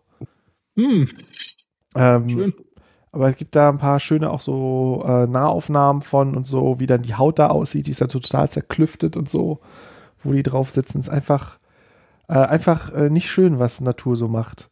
Wie, wie hast du davon mitbekommen? Ich glaube, auf Twitter hat irgendjemand quasi genau diesen Fakt gepostet, von wegen diese Flecken, die man sieht, was man denkt, was, Ja. was Barnacles sind, was so auch so eine Art, Ja. die sich so festsetzen, aber die sind halt ganz hart. Ähm, sind gar keine Barnacles, äh, das sind äh, Whale Mites. Das, und dann haben sie so ein Close-Up gezeigt, wie die da so alle so rumkrabbeln und so. Und ah, nicht so schön. Diese Barnacles, da weiß ich auch nicht, was das auf Deutsch ist, weil die, die Wikipedia hatte da keine Übersetzung für. Ähm, die werden wohl als Nahkampfwaffe eingesetzt. Das macht mehr Melee-Damage für Wale. Ähm, weil die haben so eine ganz harte Schale quasi und sitzen dann da drauf und die fressen wohl auch irgendwie so Algen im vorbeiströmenden Wasser. Ähm, aber dadurch werden halt die, haben die halt so, so raue, dicke Stellen, die Wale, und wenn die dann so miteinander kämpfen und so Kopfnüsse verteilen, dann haben die quasi extra Damage, wenn die diese Barnacles am Kopf haben. geil. Ähm, weil die halt so Ja, ganz harte Kalkschalen haben. Ja, genau. Ja. Also Barnacke ist an, angeblich Seepocke, Ja, Oder- klingt auch geil. auch Rankenfußkrebs oder Klette. Kannst du was aussuchen? Ah, ja. Das erste die Pocke, die, die Pocke klang schön. Seepocke? Ja. Seepocke, weil die sehen halt auch so pockig aus. Oder aber machen extra Damage. Ja, Wale sind. Stimmt. Äh, äh, aber generell der, der Ozean. Hast du, hast du Angst vom Ozean? Mm, Nee, eher von dem ganzen Wasser, was da drin ist. Ja, das meine Wo man ich so so. schlecht drin atmen kann, ja. So, nee, aber Ja, so das- die Tiefe, Ja, aber auch weniger wegen dem Zeug, was da drin liegt, als wegen dem Druck und wegen dem ganzen fehlenden Okay. Sauerstoff und so. Also davor schon so. Also ich, ich werde, glaube ich, kein Seefahrer mehr in diesem Leben, aber äh, ja, also die Tiefe des Ozeans, was da, was da erlebt und was da irgendwann mal hochkommen könnte, meinst du? Oder Ja, also was man nicht weiß, so dieses komplette dunkle, unbekannte und vor allem, was mir so so ähm, Angst einflößt, ist so diese Größe. Also wenn man manchmal Ja. so Bilder sieht, wenn so so Taucher neben Walen sind oder so so Close-ups, wenn so ein Wal vorbei und merkst einfach, das Ding ist einfach so unglaublich groß und so unglaublich sein eigenes Ding und du hast, du bedeutest halt nichts mehr so. Das ist vielleicht auch mein, mein, mein Egozentrismus, dass ich denke, die ganze Zeit so, ne, die, die, die ganze Welt ist so um mich herum und ich bin so, ich meine, natürlich gibt es ein paar Tiere, die größer sind als ich, aber denen begegne Mhm. ich so gut wie nie. Ähm, Ja. Aber ansonsten ist halt alles quasi mir untertan persönlich. ja. Aber so ein Wal oder so ein großer Hai oder so, eine riesige, so ein riesiger Oktopus oder so eine Quallen oder irgendwas, die kümmern sich halt einen Dreck um mich und äh, sind einfach, ja, irgendwie macht das mir so eine, so eine Urangst. Diese riesigen Viecher. die sind ja auch wahrscheinlich ein bisschen überlegen, weil die hören bestimmt nicht ihre eigenen Podcasts an. Ich weiß nicht, ob die, ob die so narzisstisch sind, aber vielleicht ihre eigenen Wahlgesänge. Die Vielleicht haben mehr da Bock drauf. ob es Wahlpodcasts gibt. Ja, ich glaube, die Mikrodilettanten hatten den, hatten den Witz auch schon mal gemacht. Ah, na gut. Ja, nee, das muss man jetzt mal dazu sagen. Das, wie, äh, das sind unsere Simpsons, was die Mikrodilettanten schon mal gemacht haben. Das, Ja, das können wir ja nicht normal bringen, leider. Mikrodilettanten did it before. Ähm, ja. Ja. Für mich, neulich hatte ich mal irgend so, so eine Webseite, die konnte man so runterscrollen und dann war quasi, ähm, war das quasi so die Tiefe ich. des Meeres und dann waren halt immer mehr Viecher da so. Und du hast dich quasi immer tiefer in den Ozean reingescrollt. Und selbst das hat mir schon so ein beklemmtes Gefühl gemacht, obwohl das halt nur in meinem Bildschirm nur so eine, so eine Infografik war. Schon gesagt, so, oh, schon echt tief, ne? Schon ganz schön weit Aber- weg von der Oberfläche. Aber alles, was da lebt, ist doch eh halt so schon im, eher so im Chill-Modus, würde ich mal sagen. Ne? Also so die Energie, die man da unten verbraucht, ist ja auch dann eher ein bisschen reduziert. So hast du die hören da den ganzen Tag Ambient-Musik und Ja, haben einfach das Licht ein bisschen gedimmt, weißt du, und dann kommst du einfach runter und hängst ein bisschen ab, lutscht ein bisschen so am Stein, weißt du. Lass Oh, mal ein bisschen, ein bisschen Plankton in deinen Mund rein, reinfliegen. ah, ist- ich glaube, da muss man nicht so Schiss haben. Die, die Leute sind eher wenig, wenig aggro da ganz unten, glaube ich. Ich weiß nicht. Also ich habe mal ein Video gesehen, wie so ein, so ein Walgleiche, die so in der Tiefsee ist, wie die so nach und nach aufgefressen wird von so, so Aalen und Krebstieren und so. Oh, das ist schon, also natürlich sind die wahrscheinlich auch irgendwie gechillt und es ist auch so ein bisschen deren Job, dass sie den Müll aufräumen, aber Ja.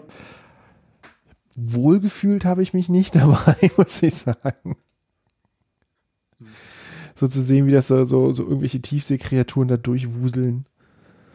Fand ich die, fand ich die Vorstellung von den, äh, von den Barnekes oder äh, was, was waren das von diesen Wanzen? Ja. Äh, fand ich, fand ich ein bisschen schlimmer, ehrlich gesagt. Aber da habe ich ja auch die, die Bilder mir angeguckt dazu. Ja, Vielleicht lag es so einfach daran. Ja, es ist einfach, es sind einfach so diese, es ist wie aus einem Horrorfilm, einfach diese Bilder aus der Tiefsee, weil es immer nur so ein enger Scheinwerferkegel ist, es ist so super trüb und dann, du kannst nie so richtig alles sehen, sondern du siehst immer nur so einen kleinen Ausschnitt, wo das Licht hinkommt.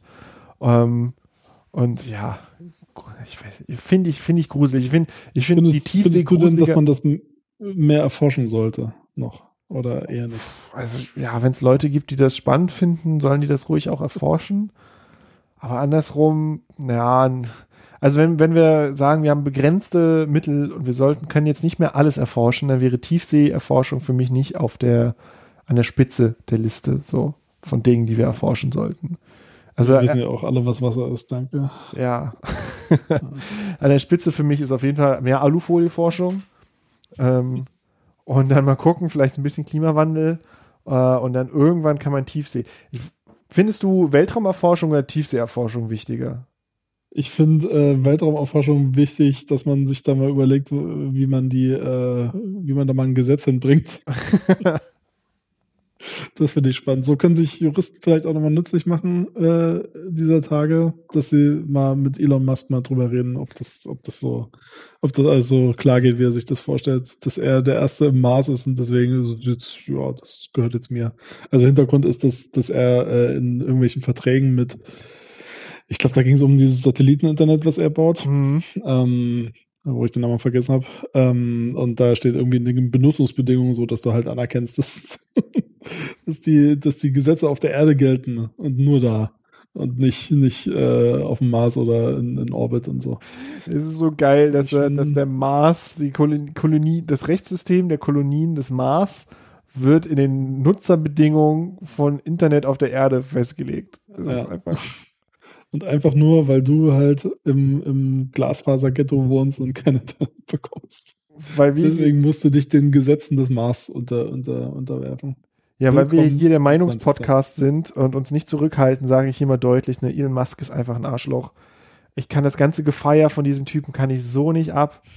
Ähm, und deswegen, ja, möchte ich mal festhalten, gibt mir einfach gar nichts, dieser Typ. Ähm, der hat ein paar schöne Elektroautos sagen- gebaut, aber es ist eigentlich, also dieser Hype und diesen Typen ist Mhm. einfach, Ja, der ist halt auch einfach nur ein Unternehmer, ne? Und vielleicht einer, der halt das mit den sozialen Medien ein bisschen, bisschen besser hinbekommt, aber also ist, glaube ich, auch offensichtlich, dass der Typ irgendwie schon, sag ich mal, eine besondere Persönlichkeitsstruktur hat, vielleicht.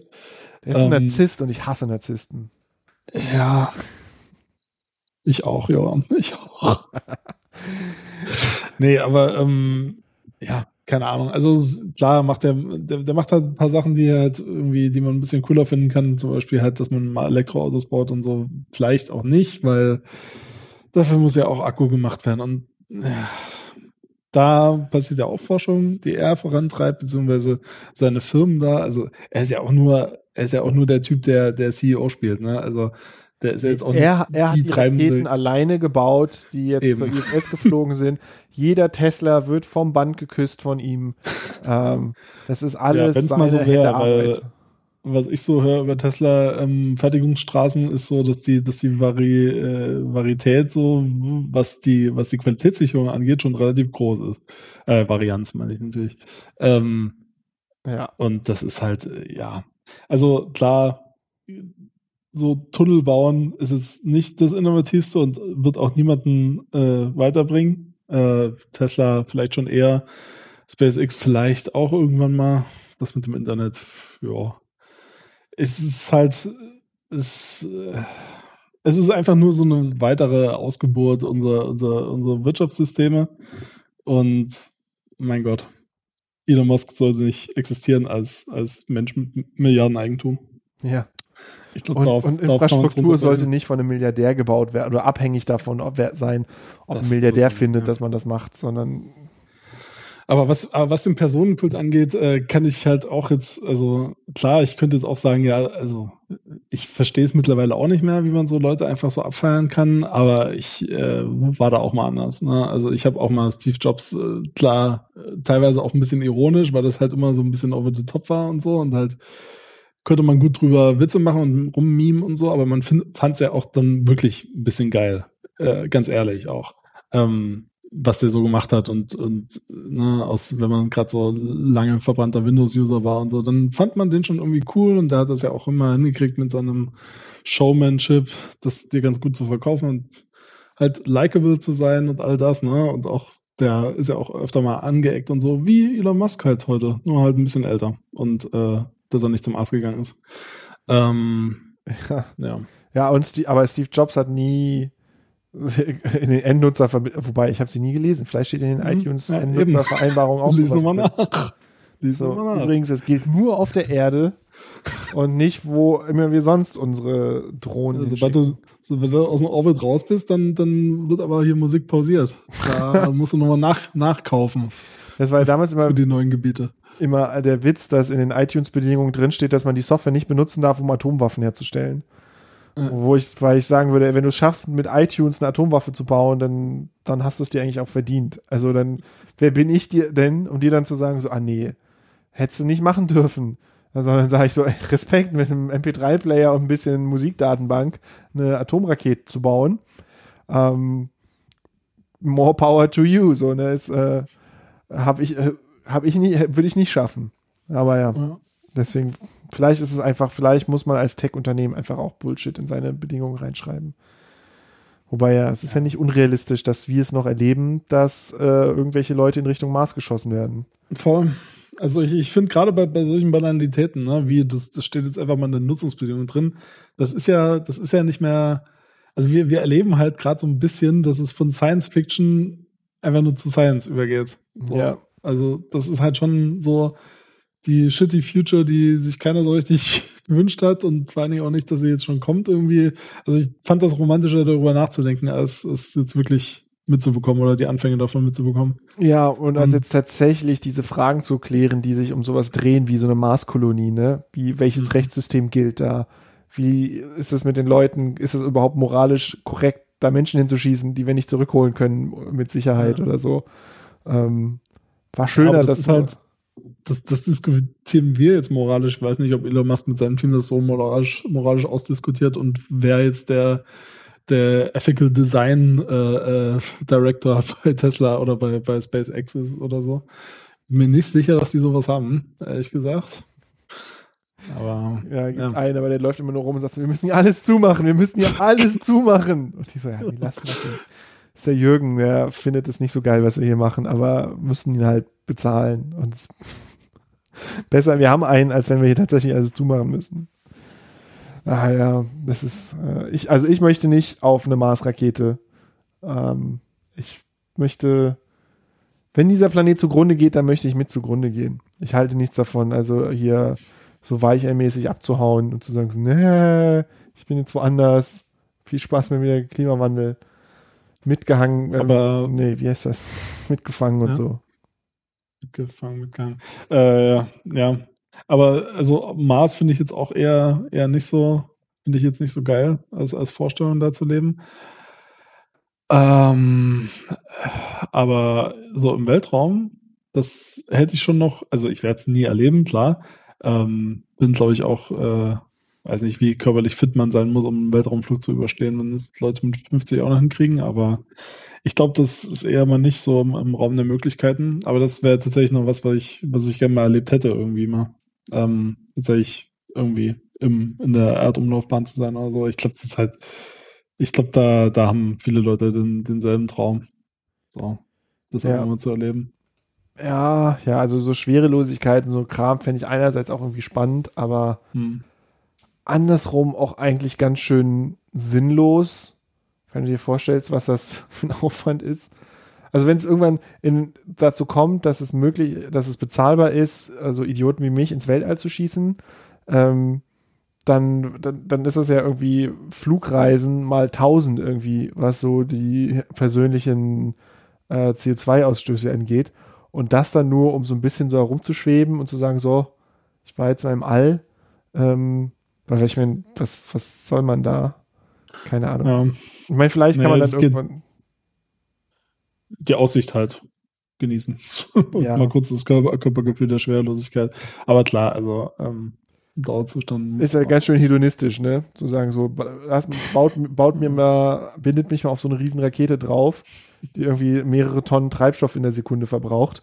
Ähm, Ah, das werden ich möchte mal ein bisschen machen. gucken, weit gucken können und ein bisschen schweben.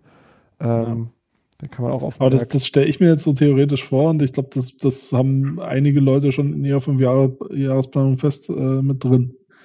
Mit genug Geld. Ja, Oder? gibt ja jetzt schon, schon, schon Möglichkeiten für, also man kann sich ja schon auf die ISS einkaufen. Ist zwar kompliziert und dauert lange und man muss so voll viel Training machen und so, aber man kann Mhm. sich einkaufen, haben schon einige Leute gemacht.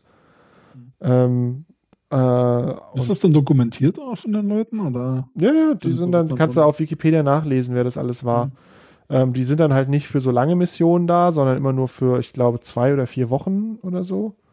Hm. relativ kurz im Vergleich zu den anderen, die halt da richtig arbeiten, die dann halt länger da sind. Ähm, aber es gibt da eine Liste an Leuten und da sind dann so irgendwelche Software-Millionäre und so. Ähm, ich glaube, einer, ich glaube, der hat, jetzt müsste ich lügen, der hat das GNU Linux entwickelt oder so. Ähm, der ist auf der ISS gewesen.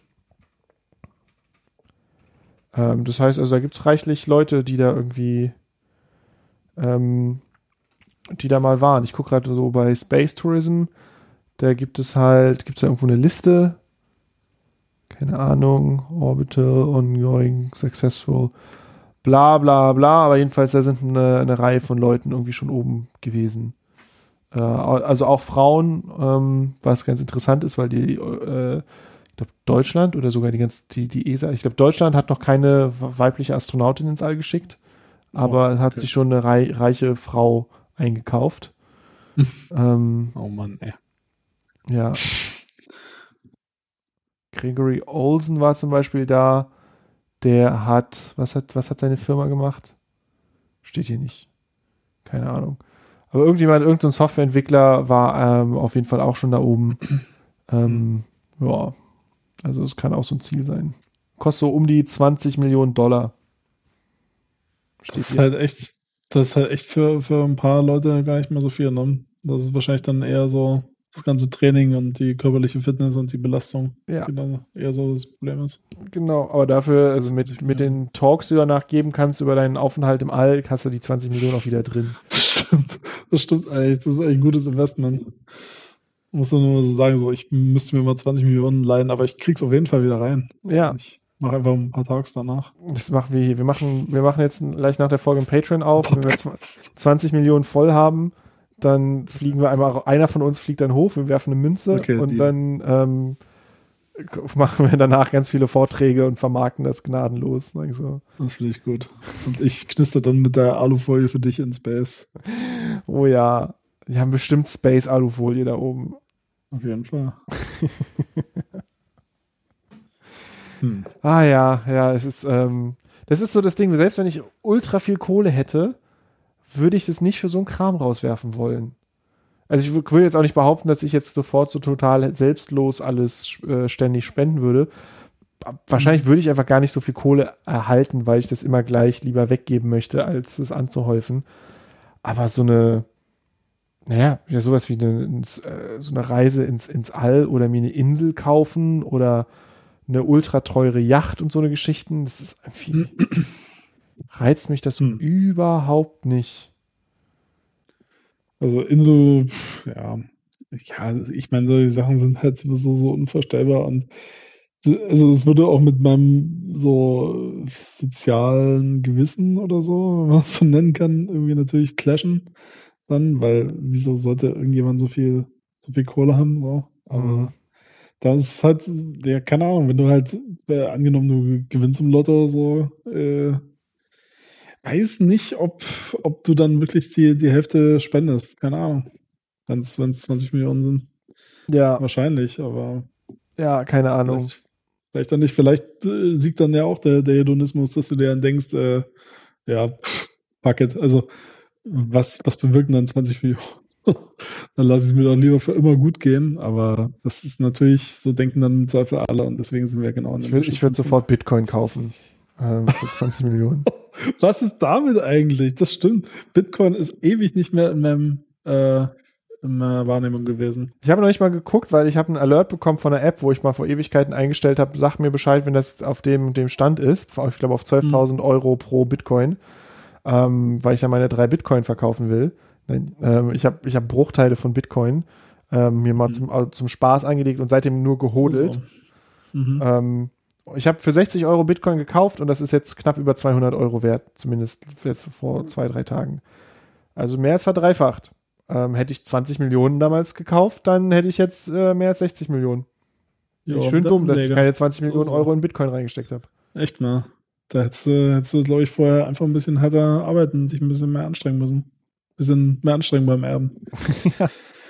Also, da habe ich echt äh, verkackt. Also habe ich krasse Verluste im Prinzip gemacht. Im Prinzip habe ich 60 Millionen Euro verloren, weil ich nicht Bitcoin gekauft habe. Muss man, muss Ja. man so knallhart sagen. Apple-Aktien hast du auch keine gekauft jemals? Oder Tesla? Nee. Schon Keine, ein bisschen doof. keine riesigen Aber- Aktienpakete. Kennst du Leute, die da so richtig eingestiegen sind in Bitcoin? Nee. Weil das, das überschneidet sich dann wieder mit so Leuten, die so FDP sympathisieren und dann sind die Mhm. aus meinem Freundeskreis gestrichen. Ähm, nee, ich kenne Also da, auch keine, keine Leute, die gemeint haben oder so. nee, ich kenne da niemanden in der Richtung. Ähm, nur so aus, aus Podcasts, so Leute, die da irgendwie drauf abgehen. Aber ähm, ja, es ist übrigens jetzt wieder unter 200 Euro. Das war nur ein kurzer Spike, hätte ich sofort verkaufen müssen. Jetzt sind es wieder nur noch 198 Euro wert. Das, was ich habe. Verdammt. Ah, Schweinerei. Naja, nee, aber ich kenne da Aber ich glaube, das geht auch nirgendwo hin, oder? Das, also diese Technologie. Nee, das ist, ähm, das ist Blödsinn. Also, es hält halt kaum Mehrwert und ich habe auch nur ein sehr laienhaftes Verständnis dafür, wie diese Berechnung der Transaktion funktioniert. Hm. Aber so wie ich das verstanden habe, ist es halt wichtig, dass nicht ein Einzelner 51 Prozent aller Berechnungen machen kann. Das heißt, die Berechnungen müssen immer teuer sein, so dass niemand so einen großen Rechner sich hinstellen kann, dass der 51 Prozent der Dinger machen kann, weil dann könnte derjenige bestimmen, wo dieser was mit Bitcoin passiert, ähm, Mhm. weil er dann qua- quasi die Autorität wäre. Das heißt, diese Dinger müssen, die müssen per Definition Energie verschleudern und auf der krassesten Hardware irgendwie laufen, die es immer gerade gibt. Und deswegen wird, werden quasi auch diese Berechnungen stetig schwieriger, um das quasi auszugleichen. Das heißt, wenn dieses System irgendwie skalieren soll, dann bedeutet das halt unglaublich viel Energie verschwendet, nur um so belanglose Transaktionen irgendwie zu berechnen und zu sagen, so, okay, hier, du hast jetzt eine Pizza gekauft, jetzt kommen hier irgendwie 10 Millibitcoins von da nach da. Ähm, und äh, der andere hat dann irgendwie, wird dann irgendwo zurückgerechnet. All diese Dinger müssen dann mit einem irren Aufwand berechnet werden, was du halt nicht hast mit jedem anderen Zahlungssystem. Ähm, deswegen, Ich, also, das ist auch mein größtes Problem mit, mit, mit Bitcoins. Es fühlt sich einfach in dieser, also in dieser aktuellen Zeit noch viel falscher an als, als ohnehin schon. ja, das Es ist einfach, es, es löst für mich überhaupt kein praktisches Problem, was die Welt gerade hat. Außer, Genau. Dass man die aktuellen Sachen noch mehr auf die Spitze treibt und vielleicht so ein bisschen ausdifferenziert. Aber das, das löst kein grundlegendes Problem und dafür sind die Kosten viel zu hoch und dafür, also dafür wird auch keiner darauf switchen. So. Also, dass es irgendwie nochmal relevant wird. Ich ja, meine, eben. klar akzeptieren das jetzt immer mehr ähm, Leute als Zahlungsmittel. Also bei echt, es gibt ja immer noch jetzt so 2020 Dienste, die neu Bitcoin annehmen. Ne? Ich glaube, PayPal ist, ist jetzt neulich erst dazu gestoßen. Mhm. Ähm, da ist der, da ist der Bitcoin-Kurs, glaube ich, auch noch ein bisschen hochgegangen, deswegen. Ähm, und das hat mich schon ein bisschen überrascht, dass die da jetzt auf einmal, auf einmal einsteigen. Kann ich dann Also, über PayPal aus meinem Bitcoin wieder echtes Geld machen? Kann ich dann meine Bitcoin an mich selber auf PayPal schicken und dann kann ich das dann mit PayPal ausgeben? Probier das doch mal bis zur nächsten Sendung. Ah, ich habe keine Lust, damit, mich damit zu beschäftigen. Ja, gut. Bitcoin anstrengend. Außerdem, Hodel. das muss ja noch, äh, es muss ja noch mehr werden. Ich will ja Milliardär werden dadurch. Ja, das, das finde ich gut. Das Ja. jetzt so weiter verfolgen, auf jeden Fall den Plan. Ja, und es ist noch nicht da, wo es mal war, als es diesen krassen Hype gab, dieser Spike. Noch wie viel war es noch? Das, ich weiß nicht genau, was dann der Wert war, aber ich hatte ungefähr 220 oder 230 Euro waren die 60 Euro wert, die ich da mal reingesteckt habe. Mhm. Ähm, das, da sind wir jetzt noch nicht wieder. Also ich sehe hier auch den Spike, also es war so bei, das sieht man hier nicht bei dieser Google-Ansicht. Ah doch, so um die 10.700 Dollar? Nee, Euro pro Bitcoin und jetzt sind wir bei, nee, das kann nicht sein, weil jetzt sind wir bei 11.000. Nee, es war mal bei 13.000 oder so. Was war der Peak? Doch viel geiler als gedacht. 13.000 und jetzt sind es bei 11.800. Also es ist fast da, Okay. aber noch nicht, nicht Hm. ganz. Ähm, ja, ich hatte damals, Also ähm, weiter hoddeln. ich habe damals äh, wollte ich die erst dann verkaufen, wenn das genug Geld ist für eine Switch. Dann hätte ich quasi umgerechnet für 60 Euro Ja. eine Switch bekommen. Aber jetzt habe ich schon eine Switch, die habe ich mir dann einfach so gekauft. ähm, weil halt auch der Kurs dann gecrashed ist, bevor es da war. Ich glaube, ich brauchte 300 Euro für die Switch. Oder was auch immer die gekostet hat. Und ähm, da bin ich halt nicht hingekommen und ist vorher abgestürzt, der Kurs. Und dann habe ich das einfach liegen lassen. Und jetzt gucke ich so alle drei Monate mal, was da so los ist. Aber sobald mein Gehirn versucht, sich tiefer damit zu beschäftigen, hau ich mein Gehirn und sage, nein, ich will das nicht. Schluss, aus. Hör, hör, lass uns lieber wieder einen Podcast von mir anhören.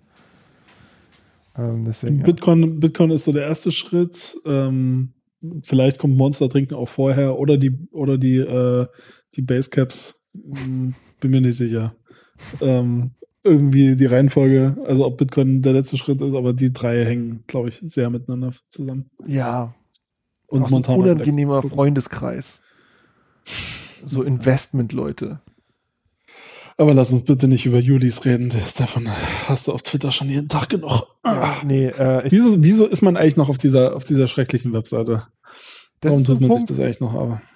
Meinst du, das war ein Fehler mit Twitter und Social Media?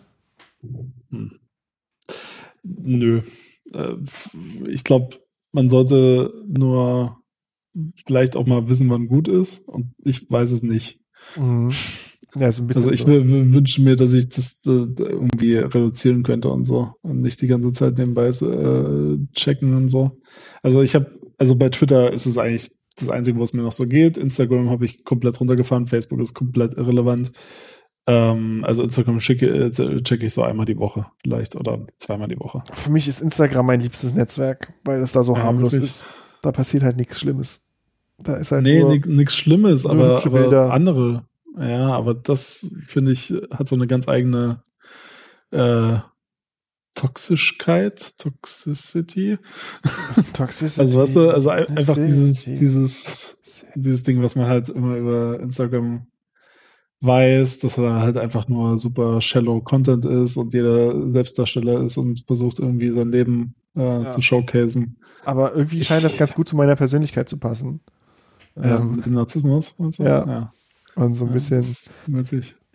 Ja, ich muss sagen, dass ich das Gefühl habe, bei Instagram habe ich noch am ehesten meinen Feed unter Kontrolle. Die haben zwar diesen schrecklichen Mhm. Algorithmus auf der auf dem Timeline und so, aber die Stories sind ziemlich chronologisch äh, und und da kann ich halt einfach rausschmeißen, wer mich wer mich nervt und ich sehe Mhm. halt nichts von dem, was sozusagen populär ist auf Instagram.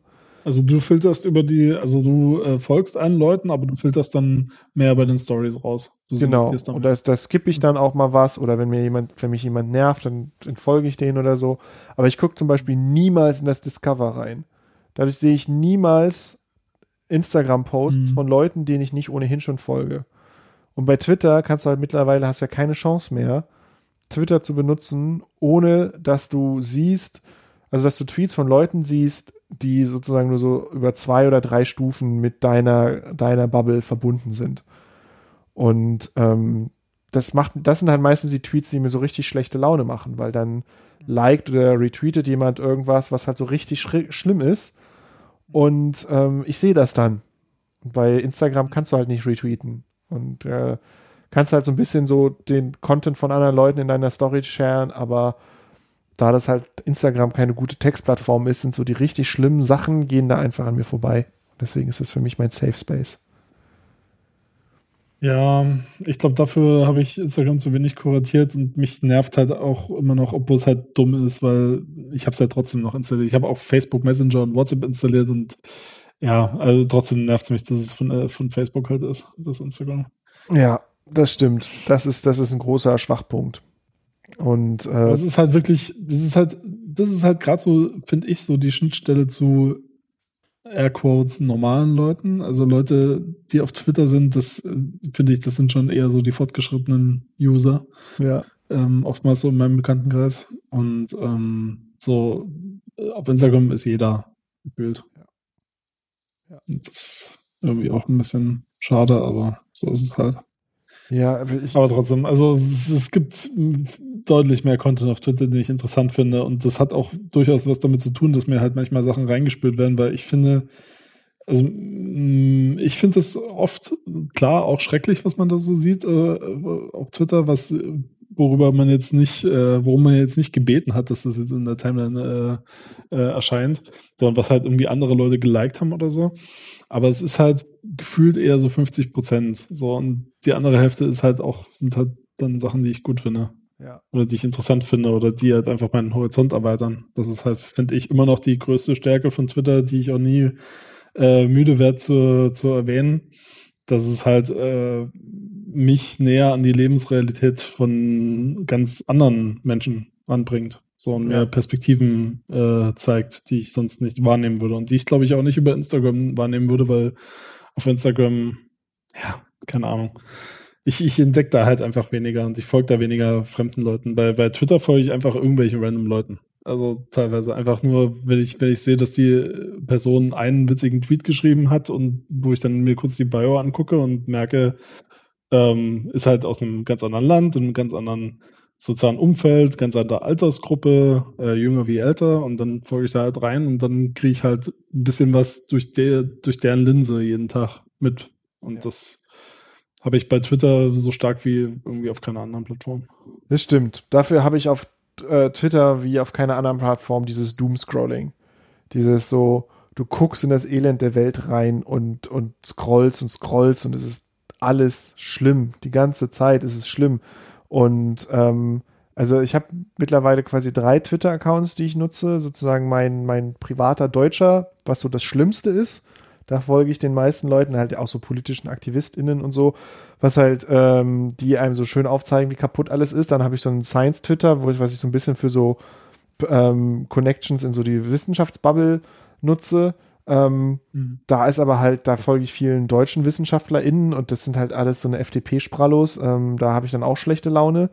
Ähm, und zum Schluss habe ich halt so von dem, von dem anderen, von dem Blog-Ding, was ich mache, einen Account, da folge ich halt irgendwie über 2000 Accounts und äh, das ist halt einfach nur so ein konstanter Stream von, von Wissenschaftskram. Aber da ist wenigstens das meiste irgendwie so positiv. Ähm, mhm. Das ist so das, wo ich mich noch am wohlsten fühle.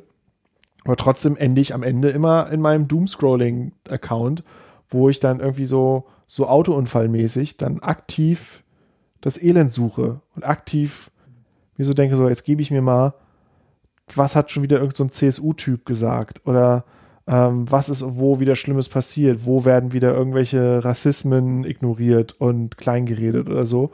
Und dann lese ich mir das alles durch und dann habe ich einfach schlechte Laune. Das habe ich bei keinem anderen Netzwerk. Ich meine, gut, ich benutze nur Instagram und Twitter eigentlich so richtig als Netzwerke. Und Twitter ist für mich jedenfalls das schlechte Laune-Netzwerk.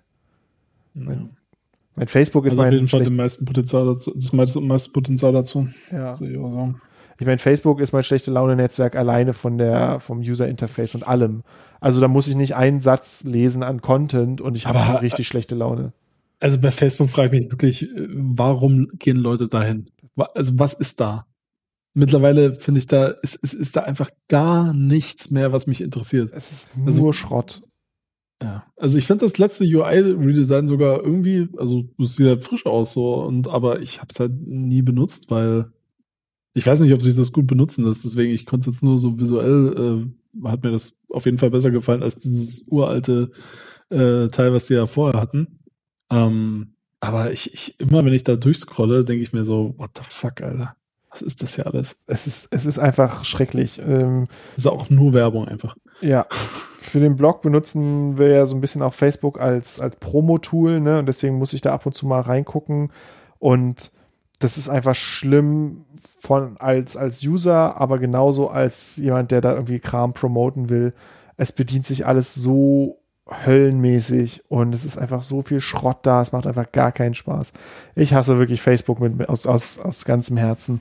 Ähm, ich habe es jetzt gerade mal aufgemacht. Ich habe hier auch irgendwie bei dem Fernsehsymbol habe ich eine 2, da soll ich mir irgendwas angucken. Dann in irgendwelchen Gruppen soll ich mir was eine angucken. Vier. Und dann habe ich 20 plus bei meinen Notifications. Ähm, ah, da klicke ich jetzt auch nicht drauf. Also ich mache jetzt, äh, ich mache das jetzt zu und dann lösche ich jetzt die Cookies von Facebook und dann. Ich habe noch fünf bei Gaming, obwohl ich nie, nie ein Spiel gespielt habe auf. Nein. Ah, ja. Aber, aber also, also gerade wenn ich das als Promo-Tool benutzen müsste oder würde, dann äh, würde mich das halt noch viel mehr ankotzen, weil äh, Facebook ja die, die Reichweite so krass einschränkt, so künstlich. Und ich frage mich halt, wo, wo, warum auf Facebook überhaupt noch irgendwas machen. Ne, weil, na, also ich kann ja, kann ja sagen, das wird jetzt richtig hier so ähm, Online-Marketing, Grundkurs kommt jetzt. Ähm, ist alles scheiße im Online-Marketing. Punkt. Nee, äh, von den, ich, wir haben ja so ein bisschen Statistik, äh, also ein bisschen Tracking auf der Webseite drauf. Und da kommen so ungefähr die Hälfte der Klicks kommen über soziale Netzwerke rein und davon die Hälfte ungefähr über Facebook. Also es kommt schon noch ein beträchtlicher Anteil an Leuten über Facebook ähm, zu uns. Mhm. Ähm, also es scheinen schon noch einige Leute irgendwie zu benutzen. Zu dem äh, Podcast jetzt, oder? Ja, zu dem Blog und Podcast, was wir da machen. Okay. Mhm. Ähm, ja. Also ich meine jetzt nicht uns, zu, zu uns kommen ich. zu uns das war's. Ja. ja. Ähm, Immer wieder aber. Wobei jetzt, ähm, also im letzten Monat hat sich das da bei uns so ein bisschen äh, umgedreht. Aber es ist immer noch äh, der Großteil von den sozialen Netzwerken, und zwar irgendwie so 370 Leute von Facebook und 50 Leute von Twitter. Ähm, so siehst du mal, was da so die Bedeutung immer noch ist, obwohl wir halt mhm. ähm, nicht besonders viel machen da. Wir machen da halt Posts, die sagen, guck mal, neuer Art, äh, Artikel da, ein bisschen Text reingeschrieben und dann klicken da die Leute drauf. Also es funktioniert sozusagen immer noch als Traffic Driver so. Mhm. Ähm, aber alles, was man so sagt, so Community Building und all der Kram ist halt komplett für den Arsch da. ähm, funktioniert überhaupt nicht. Es ist wirklich nur so äh, eine Möglichkeit, um Leuten zu sagen, hey, klickt mal auf Sachen, hier bei mir ist es irgendwie cool. Ähm, und das, dafür benutzen es halt auch alle anderen. Deswegen verstehe ich nicht, warum man als Nutzer das überhaupt noch benutzen will, weil man hat halt nur noch in seiner Timeline, hat man so mal einen Bekannten, der halt gnadlos sein gesamtes Leben in Fotos auf Facebook packt und der Rest ist halt irgendwie Werbung für persönliche Projekte, für Kickstarter, für irgendwelche Spendenaktionen, für irgendwelche Artikel, die irgendwo geschrieben sind. Es ist halt nur noch diese Werbung und also ich, deswegen benutze ich das nicht, weil ich da keinen Bock drauf habe. Aber scheinbar gibt es genug Leute, die das irgendwie gut finden. Ja, das sind wahrscheinlich auch einfach Leute, die halt den ganzen anderen Scheiß jetzt nicht so benutzen. Die haben dann vielleicht noch Instagram und WhatsApp und dann funktioniert das halt gut für die. Ja. Und was sie halt nicht auf Instagram haben oder direkt äh, sich über WhatsApp austauschen, das können sie bei Facebook posten. Ja, aber das ist für mich auch Und der Grund, warum ich, ich- finde, dass Social Media nicht grundsätzlich falsch waren. Weil die halt so Idioten wie mir ermöglicht haben, ähm, eigenen Content ins Netz zu stellen und dafür zu sorgen, dass Leute das finden. Ohne soziale Netzwerke wäre das viel härter, ähm, halt eine beträchtliche Anzahl von Leuten auf den eigenen Content zu lenken. Ähm, und generell, also das hat halt so das Monopol von so Medienunternehmen aufgebrochen, diese sozialen Netzwerke, was so die Kontrolle über, über Reichweite angeht. Ähm, das würde ich halt nicht missen wollen. Ne? Also es würde jetzt, wenn jetzt so eine Welt ohne Twitter und Facebook würde für so Independent Content Creator, um mal so ein bisschen Buzzwords zu sagen, das Leben echt schwieriger machen. Ja, ja, ja ich glaube, die, diese Jobs wird es halt einfach nicht geben, ne? Sonst Ja. so ein Großteil dieser Jobs. Ja, Wobei man auch sagen nee, also Es gab auch Blogger Also, früher, ne? Als man noch RSS-Feeds gelesen hat, gab es auch Blogger, die damit ihr Geld verdient haben und da gab es noch kein Twitter und Facebook in der Größe. mh. Naja. Ja. Ich weiß nicht, es ist, glaube ich, äh, schwieriger Vergleich, weil früher halt die, die, das war halt eine Szene, ne? Und das war jetzt halt kein, also es war schon klar ein Breitenphänomen auf eine Art, aber also gerade die, die großen Blogs, die dann groß geworden sind, so, keine Ahnung, Boing Boing oder was in Deutschland, äh, hier Nerdcore oder was weiß ich. Ähm, aber es war ja trotzdem irgendwie noch so szenenhaft, das war ja nicht so ultra Mainstream, ne? Das ist, das irgendwie, dass die Tagesschau oder so berichtet. Keine Ahnung. Ähm, das ist halt schon einfach durch, durch Social Media erst gekommen, aber hast du, hast du diese Dokumentation gesehen auf Netflix? Äh, nee, habe ich nicht. Social Dilemma? Weil ich fand die, klar, die ist so ein bisschen sehr, ähm, ja, Dramaturg, also sehr dramenhaft äh, gemacht, also sehr dramatisiert alles. Ähm, was aber natürlich auch bei so einem trockenen Thema irgendwie, also irgendwie muss es ja schmackhaft machen über anderthalb Stunden, ne? Also einfach immer nur äh, irgendwelche Interviews zu zeigen, wie Leute über Algorithmen reden, ist vielleicht auch ein bisschen zu abstrakt für Leute, die jetzt nicht so mega drin sind im Thema. Von daher, es gibt halt so, so ein paar Einspieler, ähm, die so eine, so eine Story erzählen und das so alles so ein bisschen ins Alltag wieder, in den Alltag rein, reinholen. Da wird halt eine Familie begleitet, ähm, die halt einfach, ja, so, so Szenen aus dem Alltag, wo Social Media eine Rolle spielt, dann äh, äh, zeigen. Äh, dann wird halt kurz mal das Handy weggegeben und eingeschlossen und dann wird von Facebook halt so, ein, so eine Push-Notification rausgeschickt, von wegen, dass deine Ex-Freundin jetzt einen neuen hat.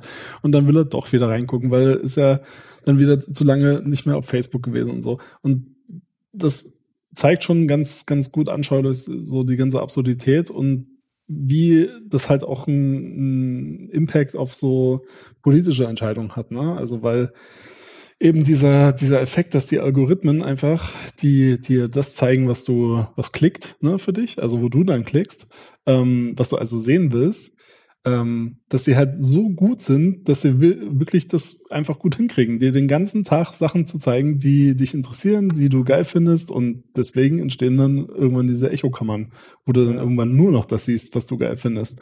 Und gar keine Meinung mehr von außen reindringen. Und deswegen kriegst du halt dann den ganzen Tag Verschwörungsvideos und sonst was vorgeschlagen, was halt irgendwie deinem Weltbild, äh, was da gut reinpasst und was du akzeptierst. Und ich glaube, genau so kann man nämlich solche, solche Phänomene wie hier den Attila und den Xavier und sowas ähm, ein bisschen besser verstehen. Also das ist halt so eine Mischung und das spielt da auf jeden Fall mit rein, glaube ich. Ja. Das, deswegen fand ich die Doku doch ganz sehenswert im Endeffekt. Ja, Vielleicht schaue ich sie mir mal an. Ähm, Ja. Ja, stimmt schon. Also ich meine, das, äh, das, die politische Dimension ist natürlich krass, was so soziale Netzwerke angeht. Ähm, Gerade was so Werb getargete Werbung angeht und so, so solche Dinge. Ne? Also wenn Leute sich in ihren Echokammern aufhalten, dann ist es was, was es ja schon immer gab.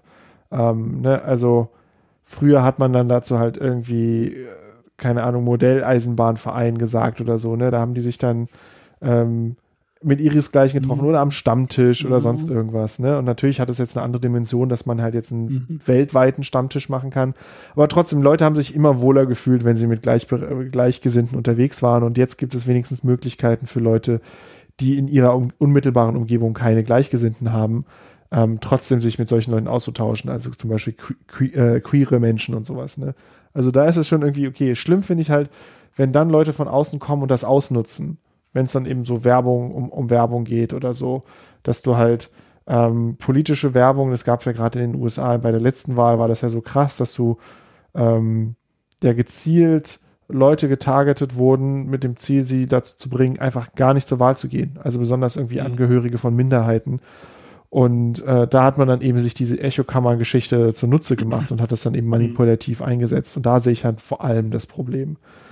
Weil, ähm, ich meine, es gab schon immer irgendwelche Verrückten, die dir was erzählt haben, dass, äh, also schon direkt nach 9-11 gab es Leute, die dir dann äh, irgendwo erklärt haben, dass das ja alles so gar nicht sein kann und das ist ja irgendwie Verschwörung und, und vor 9-11 gab es das auch schon. Ähm, das heißt, dass so eine bestimmte Gruppe halt seine, ihre eigenen Erklärungsmuster finden, das ist, das glaube ich, ist gar nicht so viel mehr geworden durchs Internet. Es ist sichtbarer und besser vernetzt worden, aber ohne dass ich jetzt irgendwelche Zahlen habe, ich bullshit hier nur rum, aber ähm, ich glaube, schlimm ist es geworden, dass du es halt jetzt gezielt ausnutzen kannst. Dass Leute sich selber in so eine Kategorien packen, in so eine Schubladen packen, in dem durch ihr, ihr Verhalten machen sie quasi lauter Labels auf und dann können andere Leute diese Labels benutzen, um damit dann gezielt Leute anzusprechen und dann mit lauter solchen Nudging und Gamification-Elementen und irgendwelchen anderen so psychologischen Tricks ähm, sie dazu zu bringen, dass sie ein bisschen wahrscheinlicher sind, zum Beispiel nicht zur Wahl zu gehen. Ähm, das ist ja das. Ja, aber ich meine, im Endeffekt ist doch, ist es ja genau, das ist ja das Businessmodell von einem Facebook und zum Teil auch von einem Google, ne? Ja. Dass die halt, ähm, die, die kriegen ja Geld für deine Aufmerksamkeit. Und je besser diese Aufmerksamkeitsgenerierung und je besser die Beeinflussung von dir funktioniert, und die funktioniert richtig, richtig gut, ne? Also es gibt ja dieses Beispiel von wegen, dass Facebook irgendwie früher weiß, äh, vor deiner Pubertät, also in deiner Pubertät früher als du weißt, dass du schwul bist. Einfach an, an deinem, an deinem Suchverhalten. So, und ähm, wenn, wenn dich halt ein, ein Algorithmus so gut einschätzen kann, dann bist du halt so gut manipulierbar. Und das finden halt Firmen richtig gut, wenn du manipulierbar bist. Und wenn du halt irgendwie Sachen klickst, äh, weiter, weiter verteilst, wenn du halt politisch beeinflussbar bist oder wenn du, wenn das sich halt in, in Wirtschaftlichkeit in irgendeiner Form äh, äußert, dann, was ja, Ja. dann ne, politische Bestreben oft auch im, im Hinterkopf haben. Ähm, und solange das halt, so, solange solche Unternehmen, un, also solange solche Unternehmen einfach nur nach ihren wirtschaftlichen Interessen handeln, und das werden sie für immer machen, solange wir dieses Wirtschaftssystem haben, müssen sie halt regu reguliert werden. Und das ist halt so das Problem, ne? Also die USA müsste regulieren. Ich glaube, das bringt überhaupt gar nichts, wenn Deutschland da oder die EU irgendwas macht. Ja, mein, Also, mein Hot Take ist da ja, mein, mein Hot Take ist ja mit, mit EU-Regulation, dass wir quasi Facebook nur genau aufzeigen, bis wohin sie gehen können. Hm. Dabei ist quasi deren gesamtes Businessmodell falsch. Aber mit irgendwie, wenn dann irgendjemand so, äh, wie heißt dieser Typ in Österreich, ist auch egal, aber der halt gnadenlos Ja, über Facebook mhm. verklagt, Ja. der hilft halt Facebook nur dabei, genau auszuloten, bis wohin sie gehen können. Und natürlich nervt er sie so ein bisschen, aber der hält die ja nicht auf. Der verhindert ja nicht, dass Facebook diese Daten, diese Daten ausnutzt. Und nur weil du halt jetzt bei Facebook anfragen kannst, dass sie dir deine Daten auf einer DVD zuschicken, heißt es ja nicht, dass sie diese Daten nicht trotzdem gegen dich benutzen. ähm, Aber halt, ich finde es auch schon wichtig, dass man da, dass man da irgendwas, also klar, ich, ich sehe jetzt auch nicht, dass der jetzt Facebook äh, in die Knie zwingt äh, alleine, aber ich finde das schon gut, dass, was der macht. Also da, und dass der was macht. Und ich glaube, äh, selbst, selbst dass, dass die jetzt die Daten raus äh, äh, lassen müssen, ist halt wirtschaftlich für die ein Aufwand gewesen. Und das ist schon mal die richtige Richtung. Aber da muss halt noch viel mehr passieren, regulierungsmäßig. Ja, es muss einfach verboten sein. Ja, naja, um die mich mir selber zu widersprechen von vorhin. Aber Das ist wie, wie viel, wie viele heutzutage, äh, oder wie vieles heutzutage, finde ich, äh, sind es jetzt nicht so die Gesetze, an denen es hapert, sondern deren Umsetzung. Ja, also, also die Ah. Durchsetzung der, der Gesetze. Also, dass, also für, dass Facebook sich an, an, an Recht hält und so. ich finde, ich finde es immer, mein, mein, mein Hot Take dazu ist, dass es die ganze Zeit, ähm, es gibt jetzt wie mit der DSGVO und sowas, Dinge, die zielen darauf ab, Daten zu schützen. Aber gleichzeitig machen sie es auf eine Weise, dass Daten nicht effektiv, nicht wirklich geschützt werden, sondern es nur beschissener für alle wird. Es wird anstrengender als Unternehmen irgendwie sowas Simples wie ein Newsletter zu betreiben. Da musst du auf einmal dich um, um so DSGVO-Sachen kümmern. Und es wird beschissen als User, weil du überall dich mit den Cookies beschäftigen musst. Und wenn die Cookies doch ein Problem sind, und ich finde, dass sie ein Problem sind, dann hätte man auch einfach sagen können, nee, ihr dürft jetzt keine Tracking-Cookies mehr verwenden, die über eine gewisse Grenze hinausgehen. Die dürft ihr nicht auch nach, nach Einverständnis fragen, ihr dürft sie einfach nicht benutzen. Ähm, denn die bringen objektiv gesehen nur äh, den Mehrwert für die Leute, die halt dann quasi getrackt werden und, und das, die, dass sie da ausgenutzt werden. Und das finden wir schlecht. Das, das ist was, das wollen wir nicht. Wir wollen Daten schützen. Das wäre eine sinnvolle Regulierung gewesen. So wie es jetzt ist, ist es so, dass mittlerweile, weil halt jetzt, äh, jetzt einen festen Rahmen gibt, an dem man sich orientieren kann, ich, wenn ich irgendwie Spiegel Online oder Tagesspiegel oder irgendeine Nachrichtenseite lesen muss, äh, lesen will, dann muss ich akzeptieren, dass sie mir die übelsten Tracking-Cookies drauf machen, sonst darf ich mir die Seite gar nicht mehr angucken. Vorher konnte ich halt wenigstens noch mit einem Cookie-Blocker im Internet unterwegs sein und konnte halt diese üblen Tracking-Cookies ablehnen und trotzdem auf diesen Seiten sein. Jetzt muss ich halt entweder diese Cookies akzeptieren oder ich kann halt gar nicht mehr diese Dinger lesen. Und da wäre halt eine Regulierung eine sinnvolle gewesen, zu sagen, so, nee, darfst einfach nicht diese Tracking-Cookies setzen. Aber Ja, weil so wie es aktuell ist, ist es halt einfach nur ein User Experience Debakel für, für alle Leute, die meine Website äh, offen hatten in, in den letzten Jahren. ja, äh, wissen das ja. Es ist, macht halt auch keinen Spaß mehr, das Web zu benutzen. Also hatte ich heute auch erst wieder so den Eindruck, wo, wo ich mir halt irgendwie drei verschiedene, also ich war halt auf relativ vielen Websites zum ersten Mal unterwegs und da, es ist so anstrengend einfach nur.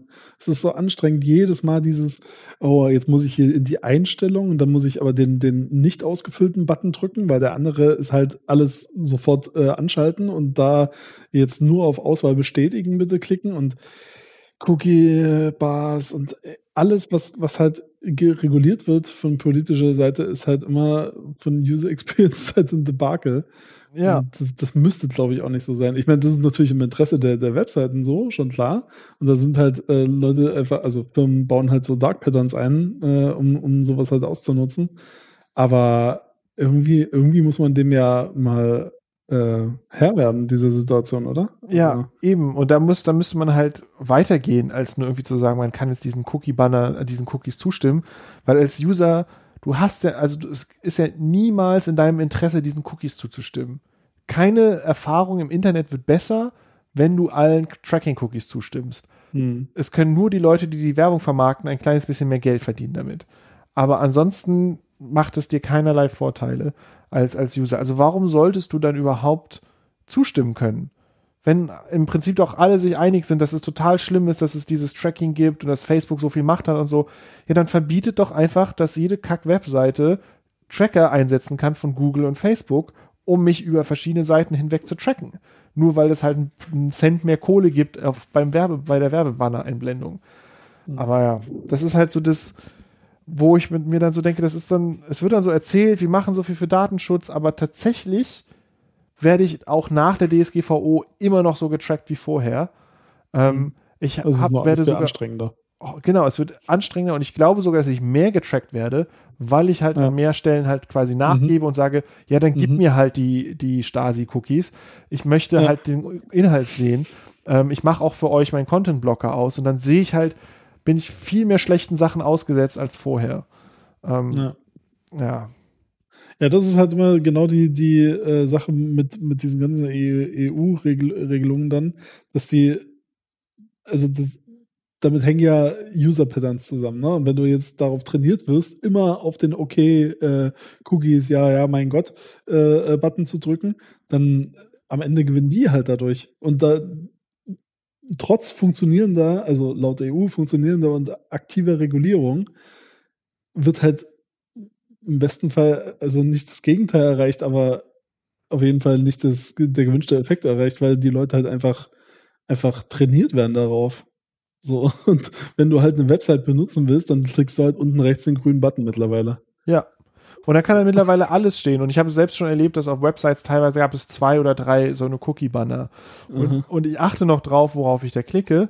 Aber es Ja. braucht halt jetzt nicht mehr viel Fantasie, um aus, aus äh, zwei Cookie-Bannern einen Cookie-Banner zu machen. Ein Banner, was halt irgendwas komplett anderes macht, wo man irgendwelchen anderen Sachen zustimmt oder ähm, wo man irgendwelche anderen irgendwie äh, Tracker setzt auf seinem Rechner, wo man quasi informierte Zustimmung gibt dazu.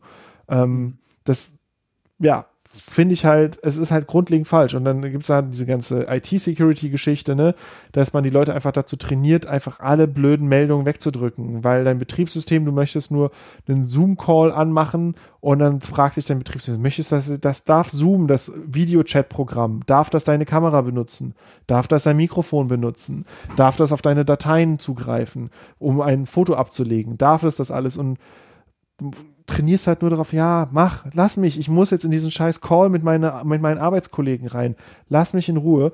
Und so drückt man einfach nur alles weg und dann kommt dann halt irgendwann ein, der, der nächste Trojaner oder Virus oder Kryptolocker oder wie die heißen rum und sagt so, äh, ja hier, um dieses infizierte Word-Dokument zu öffnen, brauchen wir aber deine Zustimmung. Und dann sagst du, ja Mann, mach jetzt, ich muss das jetzt mir angucken. Und dann hast du halt so ein Ding drauf, das dir deine gesamten Daten verschlüsselt. Es, ähm, ja, einfach. ah, Ich habe halt leider keine Lösung dafür, aber es geht mir unglaublich auf die Nerven. Also doch für die Cookies habe ich eine Lösung. Die Tracking-Cookies, sollten einfach nicht sein dürfen. Für so, so IT-Security und so Abfragen auf dem Rechner und Sandboxing und so ist das alles komplizierter. Aber Mhm. ähm, so wie es ist, ist es nicht schön. Was ich daran so ein bisschen spannend finde, ist, dass so dieses ganze digitale Leben, ne, was, was wir ja so, also wir sind ja die Generation, die das hautnah so mitbekommen hat. Also zumindest ich war zu alt, um so richtig so Retro-Gaming-Gefühle zu haben. Äh, äh, zu jung, äh, zu alt, zu jung, zu jung. Ähm, um, um wirklich so, so irgendwie Super NES oder sowas zu romantisieren, hatte ich einfach nicht so den Zugang dazu damals. Ja. Ähm, aber ich habe halt das Internet so ähm, hautnah mitbekommen. Das war halt genau in dem Alter, wo ich halt so 10 gewonnen, also äh, mit 10 hatte ich so meine erste DSL-Verbindung, glaube ich. Oder mit 11. Ähm, und das ist halt schon, das, das war ja, das war ja ganz anders damals. Das war ja Underground. So, das war ja was Besonderes, wenn Leute sich im Internet auskannten und so. Und wenn man im IRC rumgehangen hat und so, das ist ja, ja, das ist halt nicht Mainstream gewesen, so richtig, ne? Mhm. So, und jetzt aktuell ist es halt so ein, so ein, das ist, das ist ja allgegenwärtig. Das ist ja einfach unser, unser alltägliches Leben äh, 2020 ist ja mit dem Internet verwoben. Und was ich mich dann frage, ist, wie das für Leute, die jetzt in dem Alter sind, die jetzt aufwachsen und das alles so, diese ganzen festen Strukturen sehen, dieses ganze Internet, das ist alles, was es schon gibt und so und was super unsexy und langweilig und meine Eltern benutzen das und alles scheiße. Und ich glaube nicht, dass TikTok der einzige, der, also der einzige Kanal ist, der da genutzt wird. Ich glaube, da gibt's wahrscheinlich auch Leute, die da andere Sachen machen. Und ich bin mal gespannt, wie das weitergeht. Also ob's ob es vielleicht nochmal eine zweite Piracy-Welle gibt oder sowas. Ob sowas wieder krass wird. Keine Ahnung. Ja. Also wenn, wenn, wenn die Leute irgendwie dann äh, nicht mal einsehen, neun Abos gleichzeitig zu bezahlen für irgendwelche Videostreaming-Anbieter, weil alles total geklustert ist und es keine Plattform gibt, wo es irgendwie alles gibt. Ne? Also jetzt mal übertrieben gesagt. Ähm, und dann halt einfach wieder anfangen, so sich so Rand- und Nischenphänomene zu bilden. Das finde ich ja irgendwie ja. spannend daran. Ja, das wüsste ich auch gerne, was da, wo die neuen sozusagen Underground-Nischen sind, ähm, die, ja, die sich, die sich jetzt auftun, die sich jetzt geschaffen werden. Ich glaube, ich glaube, es werden einfach, einfach Piratenstreams, äh, äh, die nicht als Podcast veröffentlicht werden. Äh, Shoutout an die Brummschleife, wer sich daran noch erinnert. Ähm, nee, also das, das wirklich jetzt mal ohne Scheiß, das, das fand ich einen romantischen Ansatz damals äh, mit der Brummschleife, einfach Sachen zu streamen und die dann äh, äh, und die Leute, die Bootlegs gemacht haben, zu verklagen. Keine Ahnung, was da damals los war, aber auf jeden Fall gibt's die Bootlegs nicht mehr. Schade. Mhm. Äh, bitte mir schicken, wenn ihr die habt. Ja. Ähm, aber ja, also sowas halt, was halt, also so ein bisschen bei Snapchat habe ich das schon gesehen. Das war halt dieses ähm, nicht speichern als Feature. Ne? Also, dass halt Dinge wieder verschwinden können. Dieses Ephemeral Social Media oder wie man es genannt hat damals. Das, vielleicht war das so der erste, der erste Versuch, da auszubrechen. So. Ja. Ja, ja. Ich meine, es ist ja mit, mit den Insta-Stories und, und den ganzen Sachen ist es ja schon irgendwie äh, angesagt. Mhm. Ähm, aber äh, ja, ich bin mal, ich bin mal gespannt. Ich meine, ich habe ja auch so einen kleinen Menschen zu Hause, der aufwächst. Ich bin mal gespannt, wie das für den wird. Was, was das Mhm. für eine für eine digitale Welt sein so wird. Dumm zu scrollen. Ja, ja. Das Gibt's eigentlich, gibt's eigentlich schon so ein, so ein, so ein, also so ein Twitter für Kinder? Gibt's sowas? also es gibt Eltern. Nicht, dass ich denke, dass es Aber- geben sollte, aber. Aber Eltern-Twitter ist auch die Hölle. Ähm, nee, Kinder-Twitter, keine Ahnung. Ähm, Nee, äh, was meinst du jetzt mit Eltern-Twitter? Also Eltern, die auf Twitter sind, ist quasi eine Ach so, eigene nee, Blase. ich, also ich meinte jetzt wirklich irgendwie so, Schmunzel-Twitter, nur mit mehr Vorwürfen. nee, ich meinte jetzt wirklich so einfach so Sachen, die einfach, keine Ahnung, dass du mal irgendwie ein kurzes Spiel hast oder dann wieder einen lustigen Wikipedia-Fakt und so, als so, so eine Scrolling-App, aber halt für Kinder oder so. so das muss doch geben. Nicht, dass ich das wüsste, aber pff, Okay. ich weiß ja leider noch nicht alles. Aber fast. Aber das, das, da kenne ich nichts. Ich weiß, dass es so Dinge gibt, so, so YouTube für Kinder und so. Ähm, mit wechselndem Erfolg. Äh, so. Stimmt, ähm, Ähm, Kinderthema ist vielleicht auch einfach mal für eine nächste Sendung vielleicht auch ein Thema, was man ja, ich meine, bis jetzt, ähm, glücklicherweise sind Bildschirme dann noch gar nicht spannend. Somit ist es, Ja. äh, habe ich da im Moment noch nicht viel zu, zu sagen. Ähm, deswegen, pff, pff, mal gucken. Mal gucken, was da so kommt. wenn er 16 ist, darf er. Ja, das bin ich ja mal gespannt. weil Ich habe ja genug Abfallelektronik in diesem Haushalt durch mein eigenes ständiges Neukaufen, dass er der, dann deine ganzen alten Podcast-Sets jetzt ja, benutzen. dass, dass, dass da auf jeden Fall irgendwie früher, also unvernünftig früh wahrscheinlich mal ein iPhone übrig ist, wo der, der beste Nutzen beim Kind ist irgendwie. Hm. Ähm, was dann, was dann irgendwie seltsam wird. Weil, also das war für, also mein Vater hat mir damals auch irgendwie alte Elektronik so gegeben. Ich weiß, ich hatte so, einen- so einen Organizer, so einen Pocket Organizer, was halt für ein Kind maximal nutzlos ist, weil was soll ich mir für Termine eintragen, wenn ich in die sechste Klasse gehe? So. Aber ich hatte da so, ich konnte dann so Kontakte eintragen und ich konnte Kalendereinträge machen und das hatte so ein Vierfarb-Display, so ein LCD mit so, ähm, so einem Grau und so einem Rot, so einem Cyan und so einem, äh, so einem Grünton. Und dann konnte ich damit dann, ähm, ja, theoretisch meine Kontakte organisieren, meine Termine und ich weiß gar nicht, was ich noch ko konnte damit. Aber das fand ich toll. Habe ich ganz viel mit rumgespielt, bis ich es irgendwann kaputt gemacht habe.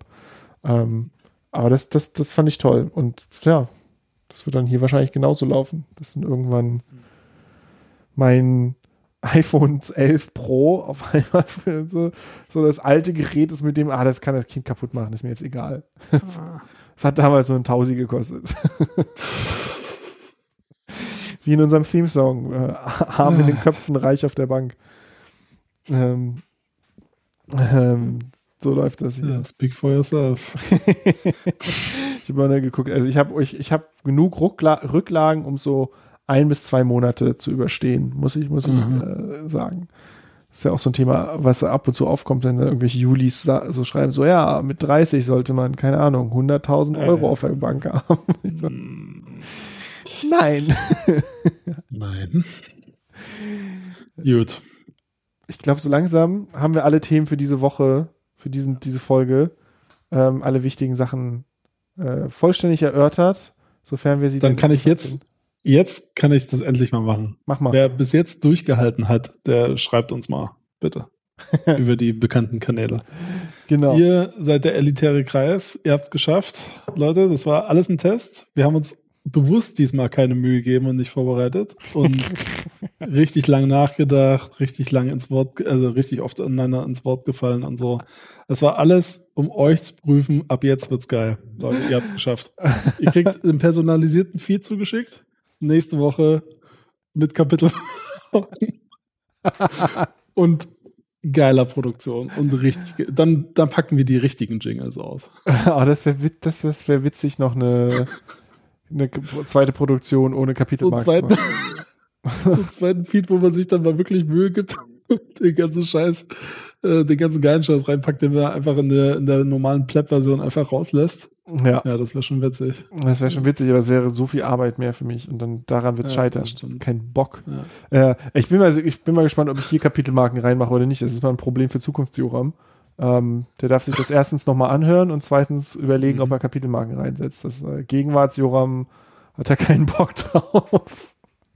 Aber der Joram muss halt auch generell dran denken, dass, dass die Kapitelmarken das eigene Anhören auch äh, vereinfachen. Und das ist ja, Ich, gibt da nur, hast du ja auch was davon. ich gibt nur, glaube ich, zwei oder drei Podcasts, wo ich Kapitelmarken benutze, um Kram zu skippen. Ansonsten sind die mir eigentlich auch vollkommen egal. Die, die mache ich ja rein Wort aus. von dir geil, das willst du ja alles hören, was du sagst. Ja, ich mache das alles aus Pflichtbewusstsein, mache ich überall Kapitelmarken rein, aber eigentlich glaube ich, interessiert das so zwölf Leute auf der ganzen Welt, ob Kapitelmarken irgendwo sind. Und Ja, ansonsten, auch das könnt ihr uns gerne schreiben. genau. Wie viele Kapitelmarken wollt ihr denn? Ihr könnt euch eine, nennt mir eine Zahl und so viele Kapitelmarken mache ich rein in die Folge. in die nächste. Ähm, Wir machen immer so viele Kapitelmarken, wie wir, äh, äh, wie die Folgennummer ist. okay, kommt hier eine Marke rein und ich weiß schon, wo ich sie setze. Ähm, Ich auch.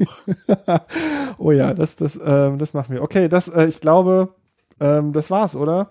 Ähm, wir, Ja, wir sorry jetzt und keine. Nö, pff. No shame. Ihr, habt, ihr seid alles ähm, erwachsene Leute, also außer ihr seid fünf Jahre jünger als ich, dann seid ihr kleine Kinder und ich weiß nicht, was ihr hier im Internet macht. Aber ähm, ihr, ihr seid eures eigenen Glückes Schmied. So, Haut die Glocke, drückt den Abo-Button, lasst ein Like da, box die Glocke. Ähm, haut ein Kommi drunter, ihr Genau. wisst, wie es läuft. gebt, gebt der Glocke eine, eine Schelle und eine links und eine Schelle rechts und dann geht's ab. Macht so.